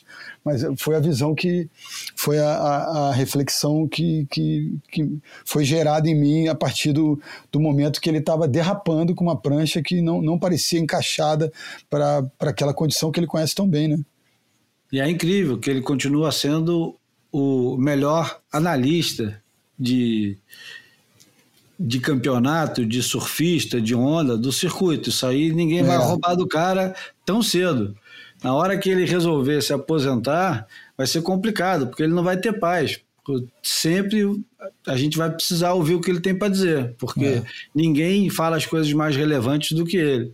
Salvo, é, eventualmente, o, o Bartolini e o Brad Gerlach, que são muito bons de, é. de análise também, mas o, o Kelly é fenomenal, né? É. E, e, tem uma eloquência é, é. formidável. É.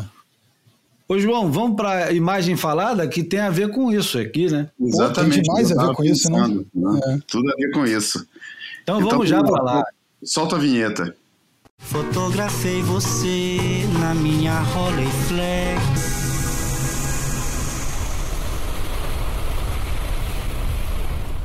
Vambora, João. Vambora. A imagem falada que a gente escolheu para esse Boia 102 foi uma fotografia tirada pelo fotógrafo da Surf Portugal, Ricardo Bravo, durante um dos mais incríveis campeonatos é, que já aconteceu, um dos mais. Pro, com certeza o mais incrível de todos os é, hip curl é, pro é, que aconteceram em Peniche desde 2009, que foi a etapa de 2011. Eu nunca mais esqueço que o Júlio, quando chegou em Portugal pra, pra, com a família e ele vinha trabalhar no campeonato, é, ele falou, acho que foi esse campeonato que a gente foi antes para Mons, Monserrat, não foi não, Júlio? Talvez. Acho que foi. A gente foi passar uns dias em Monsaraz e eu lembro que uns três dias antes do campeonato, o Júlio falou para mim: Puta, cara, o que eu queria mesmo é que esse campeonato corresse rapidinho, acabasse muito rápido. Foi, o campeonato acabou em três dias, cara. Sempre com o mar perfeito, cara. E, e, o, e pô, o mar perfeito que, cara, não dava para parar o campeonato, fizeram uma bateria atrás da outra. Enfim, o campeonato é, foi vencido por Adriano de Souza numa final contra Kelly Slater e na hora da entrega de prêmio, cara, o, o Adriano ajoelhou na frente do Kelly Slater e cumprimentou ele de joelhos, prestando essa homenagem para ele. E a fotografia, o Ricardo Bravo captou esse momento com o presidente é, é, da, da, da Câmara, o prefeito de Peniche, o Tosé Correia, batendo palma de lado e tal. E, e na época eu escrevi um texto para acompanhar essa fotografia que eu vou ler agora. O texto foi. O título foi Aos Teus Pés, Rasteiro-te.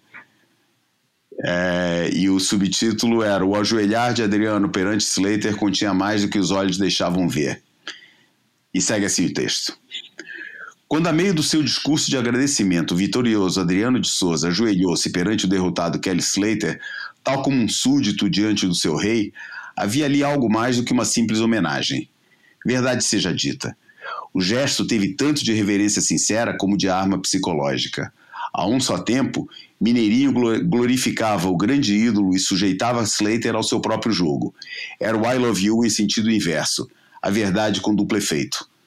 Os familiarizados com o MMA terão visto ali uma evocação do também brasileiro Anderson Spider Silva, indiscutivelmente o maior lutador de sempre no esporte anteriormente conhecido por Vale Tudo.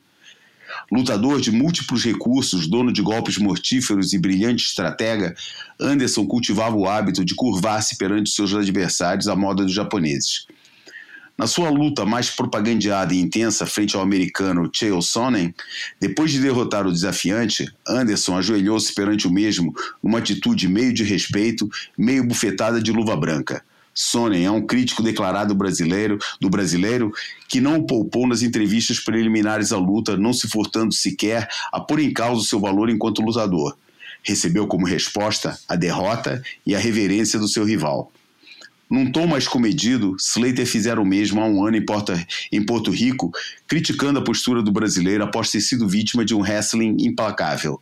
Em Trestles, após se ver na situação de acossado no seu hit contra Tej Burrow, Mineirinho deixou claro a Kelly que o recado tinha sido mal digerido. Em Portugal chegou a resposta. O ajoelhar escondia também uma luva branca. E tem tudo a ver com aquilo que a gente estava falando até agora, né? Exatamente. Total. Exatamente. E essas coisas não são esquecidas, né, cara? Essas coisas ficam guardadas para sempre. Porque ah, tanto para um quanto para outro. É. E, e não Com dá para a gente chegar e estabelecer um valor, né, um, um, um valor científico para o, o que é reverência e o, e o que é o que é, é maquiavélico ou o que é parte do jogo mental de uma competição, né? É, é, claro que existem porções dos dois nessa equação, mas só, só nem os próprios talvez saibam dizer o quanto tem de cada um desses elementos, né? Então assim é, é expressão, é expressão é, é, expressão momentânea eu acho que turbinada por, você imagina a carga, né, de, de a, a, temperatura alta do sangue desses caras num momento como esse, né? Eu acho que a gente nem conhece esse tipo de emoção, né? A gente fica aqui devagando sobre isso. E o fato é que, é, passado aquele obstáculo pelo Adriano, ele passou a ganhar do Slater de maneira é. É, muito mais fácil. Ele era um eterno freguês do, do Slater e a partir daquele momento ele se torna o algoz. É um ele ponto de é virada, o, né? É. Ele não é mais a vítima, ele passa a ser o, o carrasco. E o, e, e o Slater sente isso. Tanto que, é, passados 10 anos, ele vai no dia da, da suposta homenagem, ele solta aquilo que é exatamente isso que o João acabou de ler. Você vê que essas coisas ficam guardadas durante muito tempo. O Slater esperou esse tempo todo para poder contar daquele dia em Porto Rico, que é a espetadinha de volta, né? É. Quer dizer, é aquilo que, o, que, algum, que alguns deles, olha, lembrando do Sani Garcia, falou na, no documentário do Saca, na entrevista que ele falou, pô, nunca vai embora, cara sabe? Uhum. O, o, a vontade de ganhar, a, a, que, a, tudo que envolve o, a necessidade de competir para ganhar, cara, nunca vai embora, nunca deixa o surfista. E já não lembro se foi o Sunny, se foi o Kelly, se foi o Tom foi Kelly que falou isso, foi, foi o Sunny, né? Ele falou, pô, He nunca vai leaves. embora.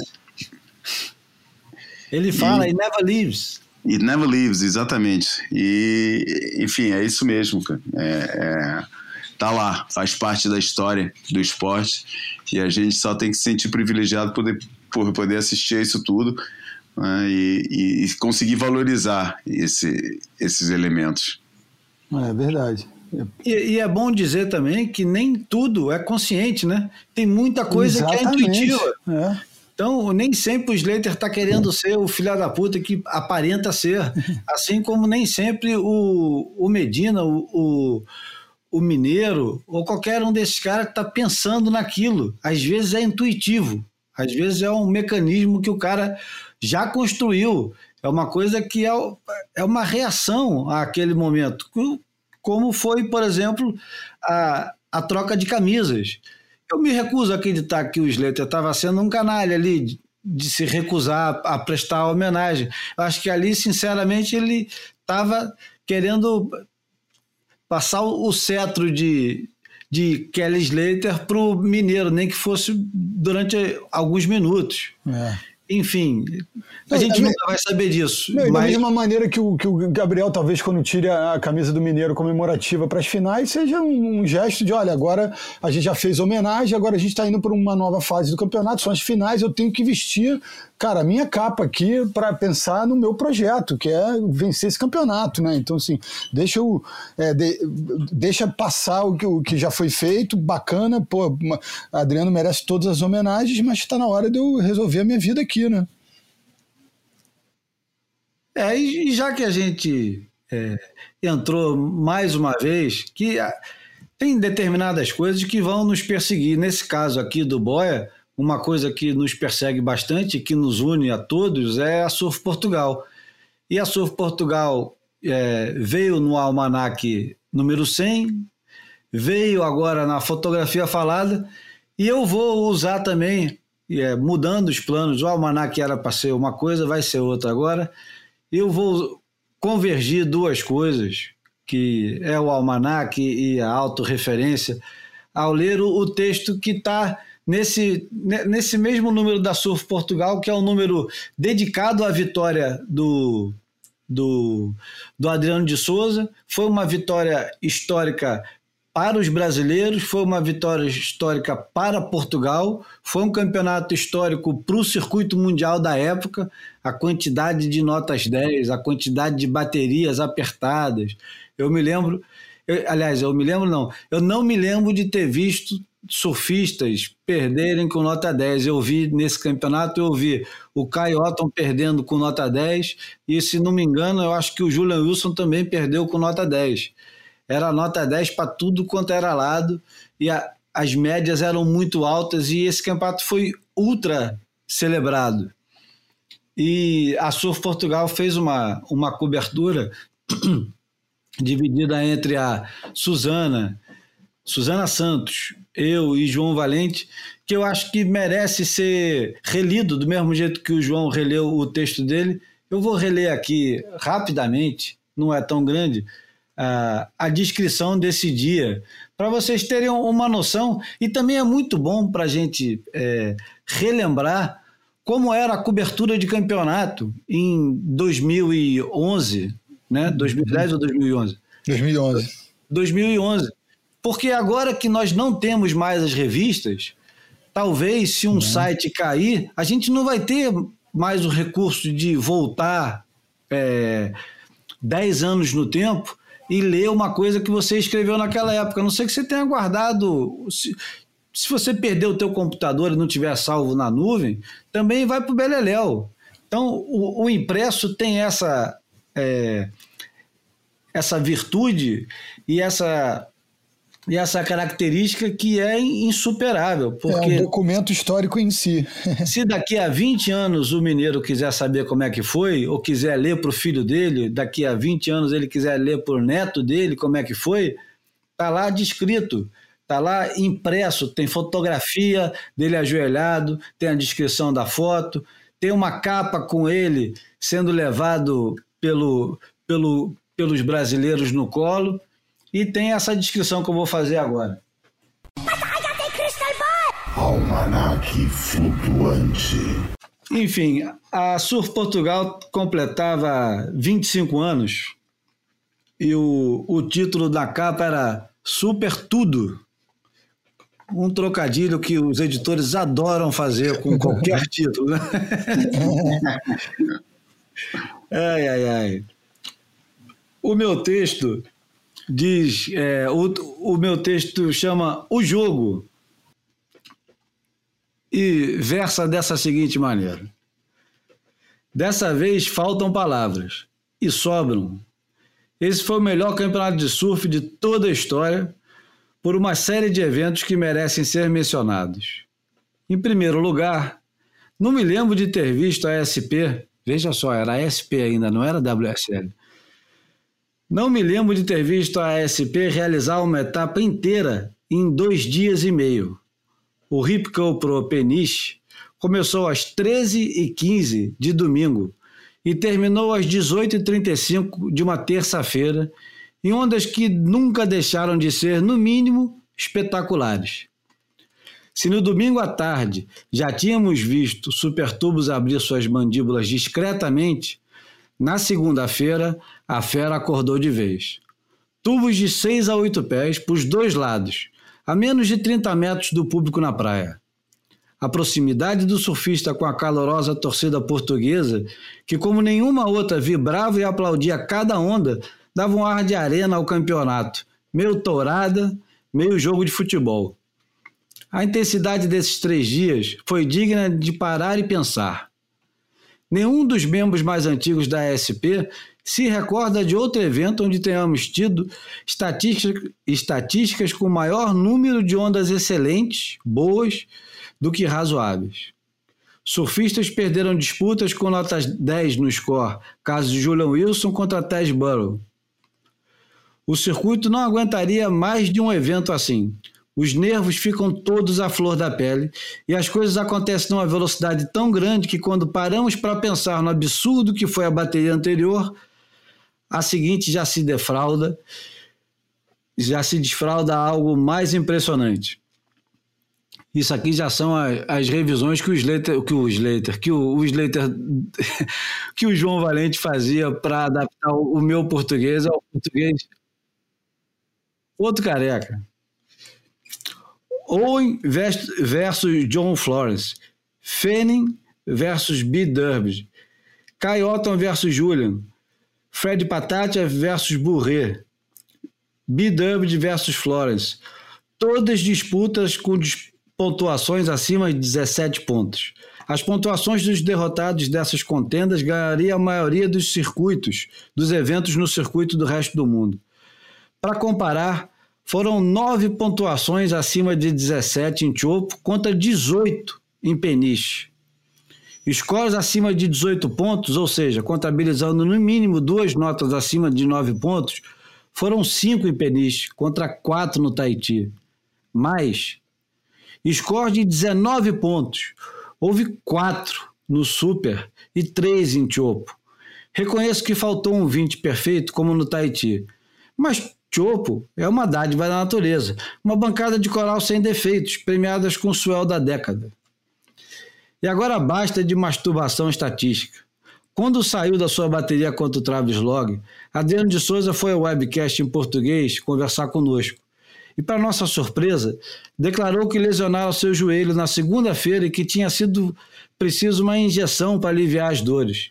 Nada indicava que Mineiro carregava uma contusão assim tão grave numa altura que ainda existia ainda não que a, numa altura em que existia ainda a possibilidade de ele ter que voltar para a água no mínimo mais cinco vezes. E foi o que aconteceu. Na quarta fase dispensou B. Durbid e Fred Patati. Descansou descansou enquanto os outros se matavam na repescagem e enfrentou Michel Bourret numa bateria ao estilo das grandes lutas de boxe. Uma troca franca de hostilidades, como diria Nuno Jonet, com direito até uma nota 10 do brasileiro, para delírio da torcida na praia. Bide seria o próximo adversário, um dos mais perigosos em Peniche, também dono de um 10, o primeiro do evento numa bateria contra Mick Fanning, que deve ser considerado uma das melhores do ano. Bide tem sintonia com essa onda. Já tinha feito um 10 em 2009, quando só não arrastou a vitória porque Michael Eugene Fanning vinha numa daquelas corridas alucinadas que resultam em título mundial. Mineiro ignorou a intimidade de Bid com a onda. Surfou decidido e concentrado na final contra o Careca. Pronto, mencionei o Careca.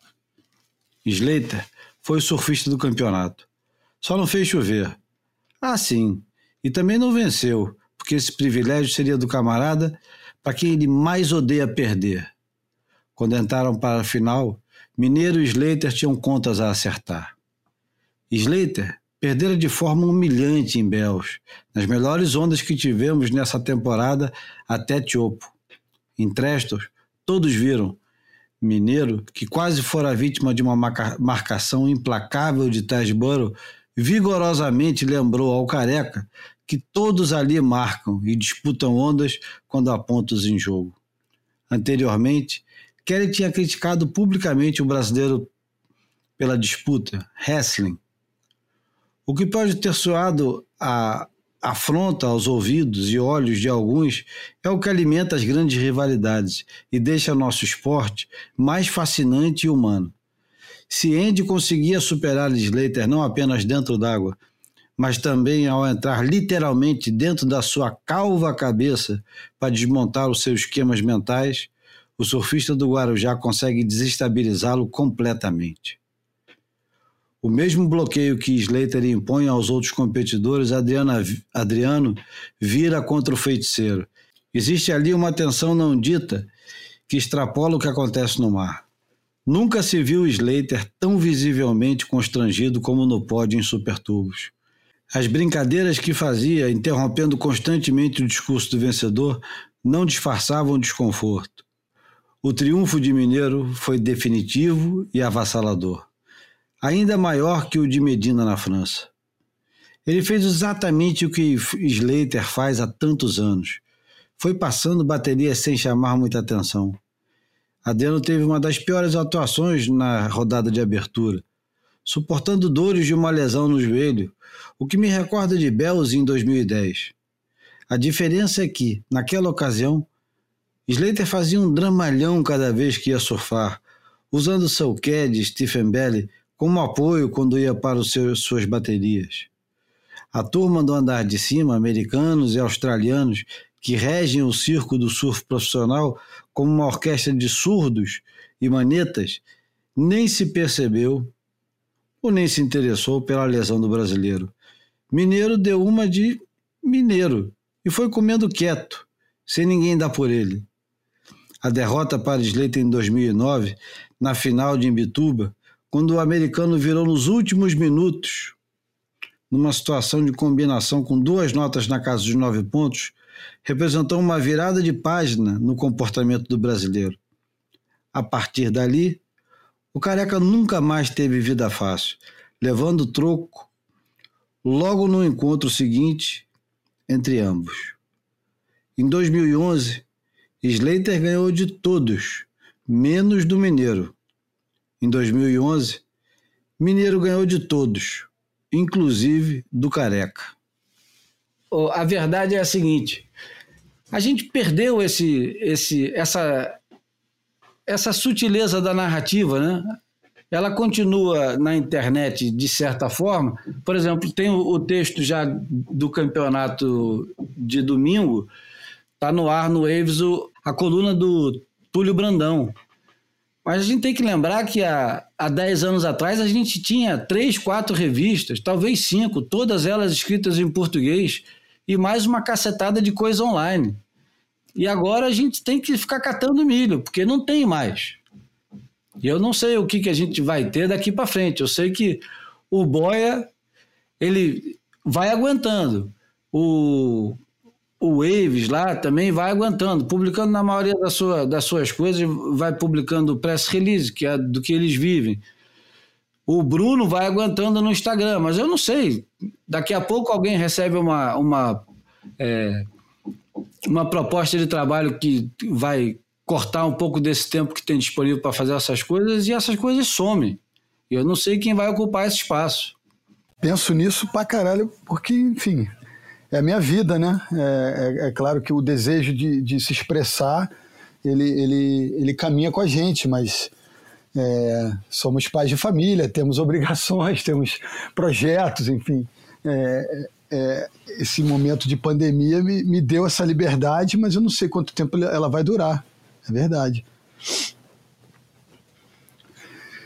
E... Ô, João, o que, que ocupa o espaço hoje da. Na, na língua portuguesa, o que, que ocupa o espaço eh, de uma cobertura de surf? É tudo o que, o que o que foi falado na hora se perdeu e pronto, né? Como assim o que ocupa o espaço? O que, onde você encontra o mesmo tipo de emoção? É a, a, a descrição dos fatos. É, a profundidade é, da narrativa, né? É. com, um pouco, com um pouco de emoção, mas também com um distanciamento de algumas horas, às vezes Nada. de alguns minutos. Nada. Sumiu Não. tudo, cara. É sumiu tudo. É, acho que não tem nada mais que faça isso. Talvez a gente tente fazer um pouco aqui no Boia, mas de, de resto eu não vejo nada acontecendo, cara. Acho que. É, é um oceano Pô, de superficialidade, né? Enfim. É, não. É. Sabe? É. É estranho. E a WSL tem responsabilidade nisso. Eu acho que eles criaram escola na história do muro de ruído positivo Acho que se criou a escola, é, seja através disso, seja através da crítica disso, mas, mas a língua portuguesa não tem nada mais, cara. É, sumiu tudo. Tinha caras que escreviam bem sobre os campeonatos e escreviam profundamente, sabe? E fazia-se coberturas gigantes sobre as coisas. E hoje em dia, cara, porra, é tudo um negócio para você ler em um minuto, acabou e esqueceu no minuto seguinte. E. É, cara, eu não quero soar saudosista nem nostálgico nem nada disso, cara. É um fato que estou constatando que, cara, que é assim, cara. É, é, o, é o momento que a gente vive, cara. Pô, tudo que leva, sabe? Eu lembro até hoje o pai do pai de um de um surfista profissional português há uns tempos atrás que revelou para mim a perplexidade dele quando o filho falou: "Pô, eu li um artigo bom na Surf Portugal". E ele mostrou para ele e o artigo era a legenda de uma fotografia, que ele chamava uma legenda um pouquinho mais alargada que ele chamava de artigo. É, e eu acho que é um pouco o que está vivendo, né? É o, o filósofo francês é, Gilles Lipovetsky escreveu um livro nos anos 80 chamado A Era do Vazio, em que ele utilizava o skate é, como analogia para o momento como a gente está se relacionando com os fenômenos hoje em dia. E é tudo passageiro, né? Você passa por lá é, é, com a ligeireza de um skate rolando sobre a, sobre a pista ou sobre o, o asfalto e, e, nada fica, né? É, fica só o eco da, da, da do, do, ruído do, do skate que passou por lá e nada se, e nada se guarda. E eu acho que foi um, apesar de ter lido os livros, o livro nos anos 80, é, escrito o livro nos anos 80, eu acho que ele foi certeiro nisso, foi bem filosófico, bem, bem profético nisso. É, e, e, e, a gente está vendo os resultados disso agora. Tudo é passageiro, tudo é dispensável, tudo é descartável, é, e só interessa o, o, o, post do momento, que será esquecido a partir do, do, do, do, do a partir do próximo post que virá. Será que isso é o efeito perverso do Viva o Agora. É, é, todas as filosofias você tem que viver é, viver tão intensamente agora que apaga o passado Exato. e todos os seus registros, né? Eu é. acho que se é um desses grandes filósofos do é. momento, o Viva ou Agora, os caras é, falam... efeito colateral dessa filosofia. Não era bem isso que eu estava falando. É, mas... É engraçado, cara, porque eu rodando aqui, eu estava no telefone um segundo aqui, é, viajando, aí tinha uma, uma, uma surfista é, embarcando num voo, dizendo, ó, oh, já vou ali e volto. E aí tinha, ela deixou, eu acho que assintosamente, um, um, a bolsa aberta e um, o livro que estava exposto dentro da, da bolsa dela era é, O Poder do Agora. Exatamente. então, estou, é. Estamos falando do poder nefasto do agora, ou pelo menos um aspecto loucura, negativo. É. Que loucura. É Olha só, João, é. João, você falando disso, eu estava evitando hum. tra trazer o, o, o, assunto, mas é, é completamente incontornável. No, no Surfline, onde eu vou diariamente ver a condição do mar, previsão e tal, é, tinha uma reportagem sobre o livro que o Salmas aquela está fazendo sobre é, a África e o surf, que desde o início eu considero uma coisa oportunista e superficial, uhum. mas tem uma entrevista grande com ele que é impressionante. Tem uma determinada hora que o cara pergunta é, sobre as consequências do livro, o que, que ele gostaria de fazer. E eu fiquei tão chocado com a resposta dele. Eu nem vou ler, eu vou falar de memória. Eu espero não estar enganado. Hum. Mas ele diz que ele almeja fazer uma viagem para a África, passar um tempo lá no meio da cultura de umas duas semanas. Olha. Ele fala duas semanas. Eu não é sei se eu, eu não sei se eu tô lendo errado e couple of weeks é uma coisa de alguns meses, mas um camarada, porra, filho de um dos caras que eu mais gosto de ouvir, que ele é filho do Hugo Mazequela, que é um, um artista fenomenal sul-africano. Mas o livro é, é uma coisa completamente superficial, uma, uma coisa que parece oportunista, apesar de que é, aparentemente o, o lucro vai para ONGs e etc e tal. Mas puta que o pariu, cara. O sonho do cara é passar umas semanas, duas semanas. Caralho, o cara não tem mais tempo de fazer um, uma, um mergulho assim de. Eu imagino. Só faltou falar que era no. Clube Médio, né? Só faltou falar que era no Clube Médio que ele queria ficar, né? É. Vai, vai pro Senegal, né? Para aquele clube que tem a direitinha deliciosa. Enfim, eu, eu fiquei muito impressionado com. Caramba, quer dizer que então o mergulho hoje em dia, duas semanas já dá para dar um mergulho? O mergulho Caramba. nas raízes. Isso me, me- me lembrou, na mesma hora, me lembrou o Tito, cara. O que, que o Joseph Conrad pensaria de uma declaração dessa, né? Ah, cara, a gente não pode saber, mas o Tito a gente pode saber, né? É, olha, exatamente. O Tito seria um bom comentário para uma história dessa, né? É. Pô, Tito, você viu o tempo que você perdeu, cara? O cara aqui vai fazer o mesmo que você em duas semanas, cara. Vai conhecer a África inteira. E o, e o Randy Herrick e, e esses caras todos, cara. Kevin Norton, Craig Peterson, os caras, porra. Pô, o Gonçalo essa Cadide atravessou a África pelo meio, né, cara? O Gonçalo Cadide fez aquela viagem, né? Ele atravessou a África pelo meio. Da África do Sul foi uma linha reta até lá em cima, cara.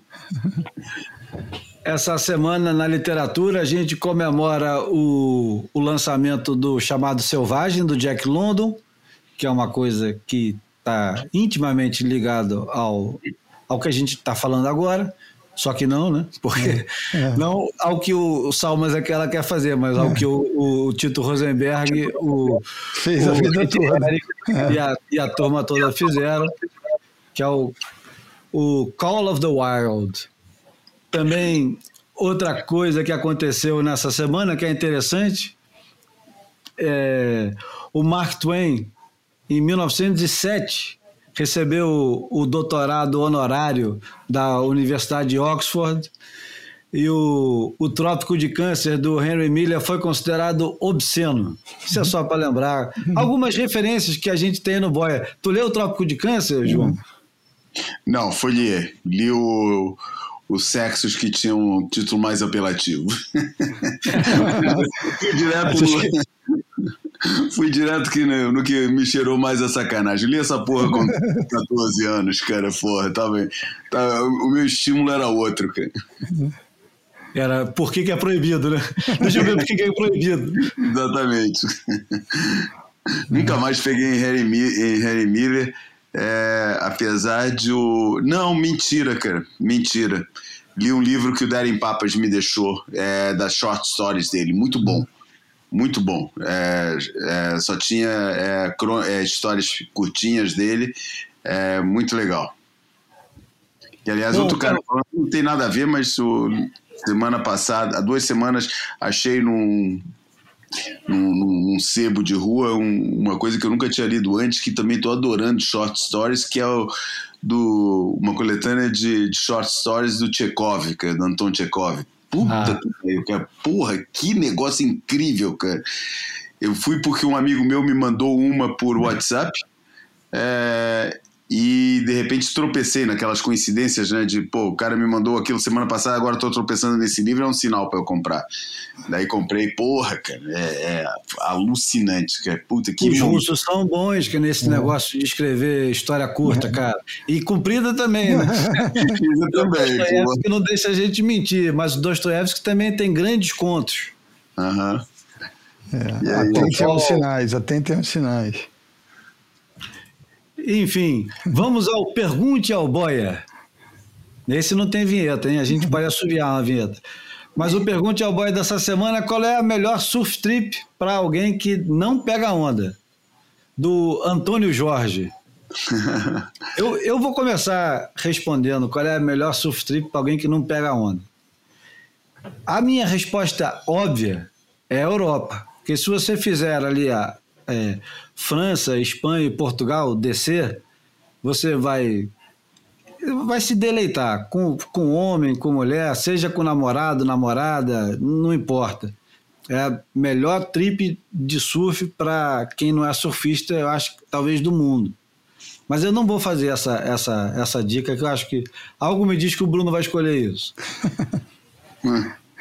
E vou fazer a África do Sul, cara.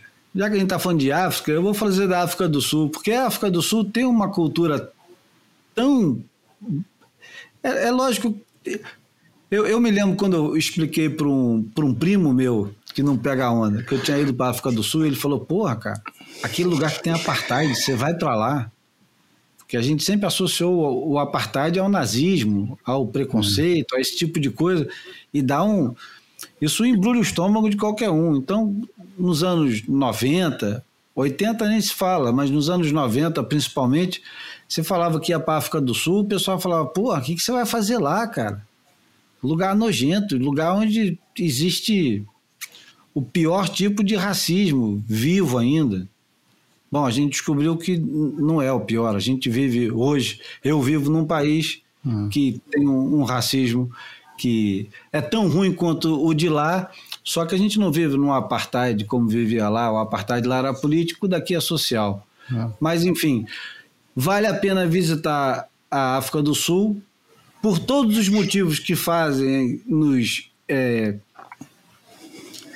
nos encantar pela África, porque, afinal de contas, você está no, no, no velho na, na, no berço da civilização, antes da civilização.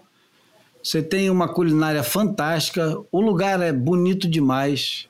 Eu nunca fui a Cape Town, mas só o que eu conheço, o pouquinho ali da, daquela regiãozinha de Jeffreys Bay, já é o suficiente para seduzir. Tem bons vinhos, é, tem a, a vida selvagem que você pode testemunhar sem ser dentro de jaula, então você pode ver elefante, leão, girafa, gazelas, é, tudo ao ar livre, né, no, no habitat natural deles, eu acho que é um, uma, uma viagem do cacete. Bruno, qual é a sua? É, ô, Júlio, eu ia dizer até que, que dá para ir para o Hawaii sem, sem pegar onda e se divertir e, perceber no meio de um, de um ambiente é, já, é, eu acho que contaminado pelo, pelo capitalismo, pela publicidade, mas dá para pegar nuances de, de uma cultura ancestral do surf é, a, a, em várias esquinas.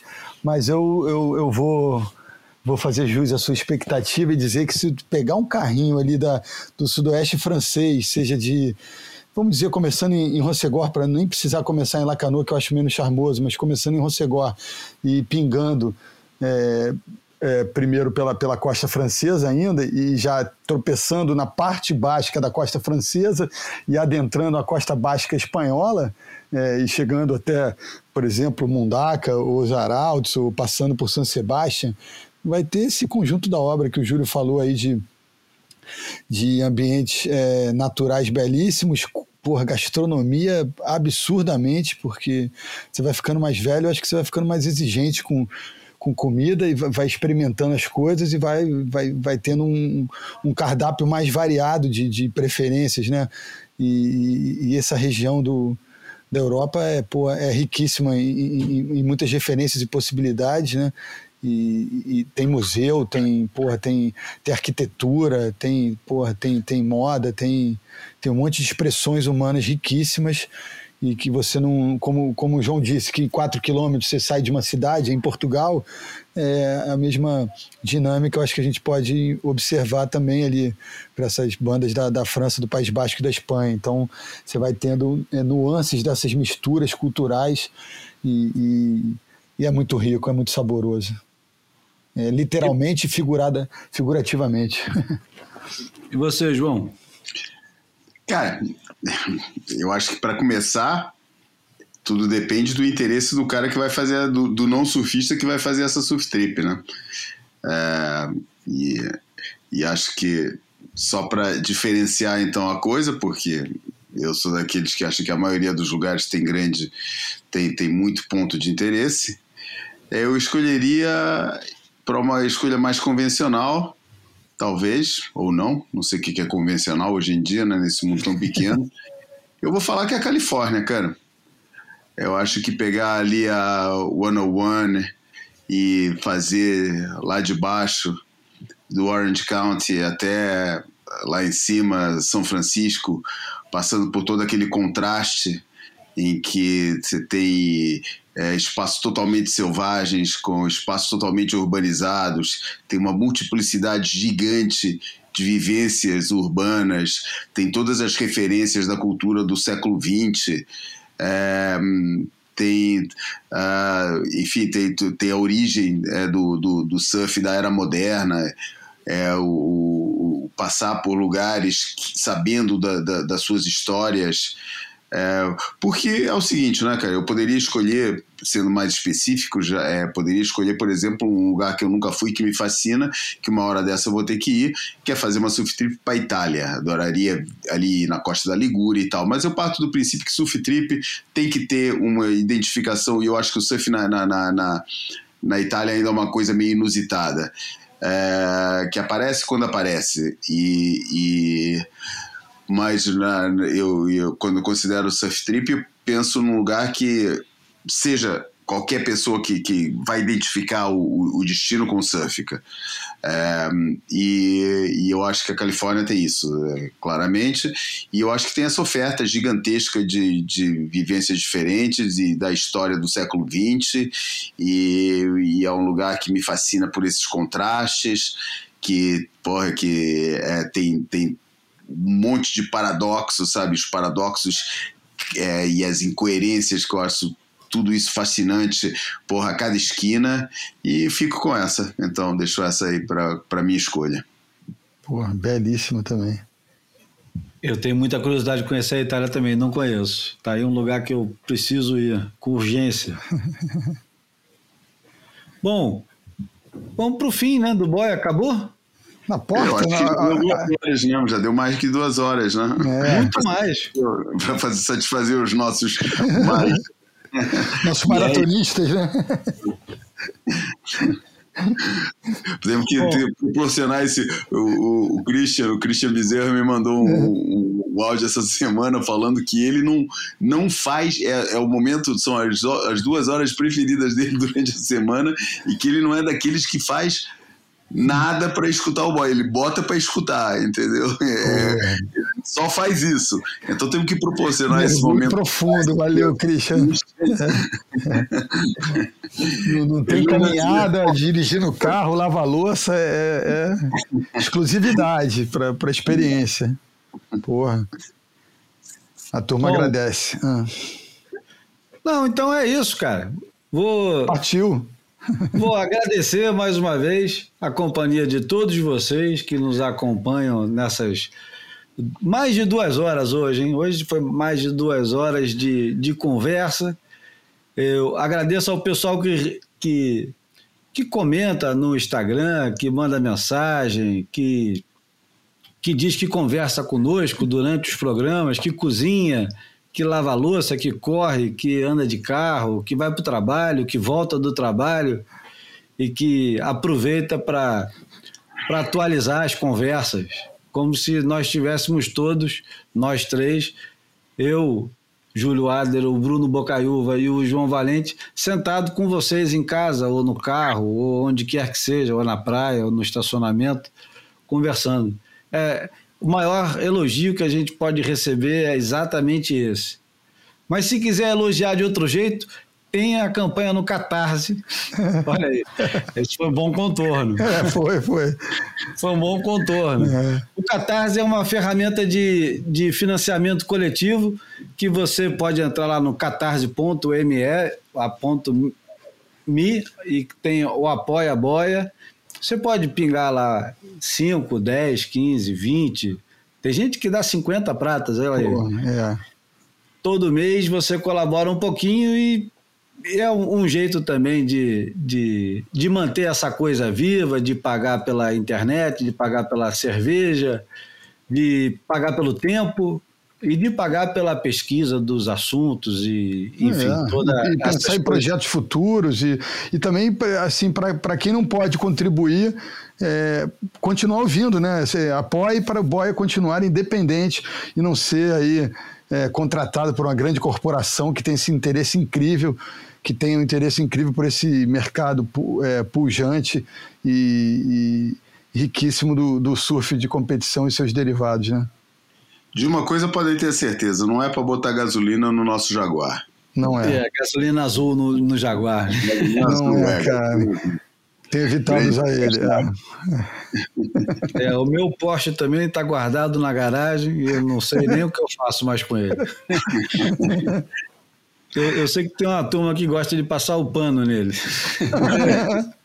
Bom, esse foi o Boia número 102. Obrigado aos meus amigos Bruno Bocaiúva. Valeu, Julio. Valeu, João. Valeu, galera. Até a próxima. Boa semana para todo mundo aí. e João Valente. Valeu, galera. Todo mundo Semana- aí. Estamos juntos semana que vem, de novo.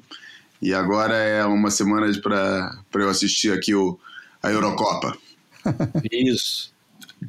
Eu vou terminar com uma música que chama 10,000 Voices, de uma senhora que se chama Rhiannon Giddens, acompanhada do Francesco Turrisi. E é uma música que está guardada para usar no Boia já tem um bom tempo. E vocês vão conhecer agora por que, que eu estava guardando durante tanto tempo. Vamos lá.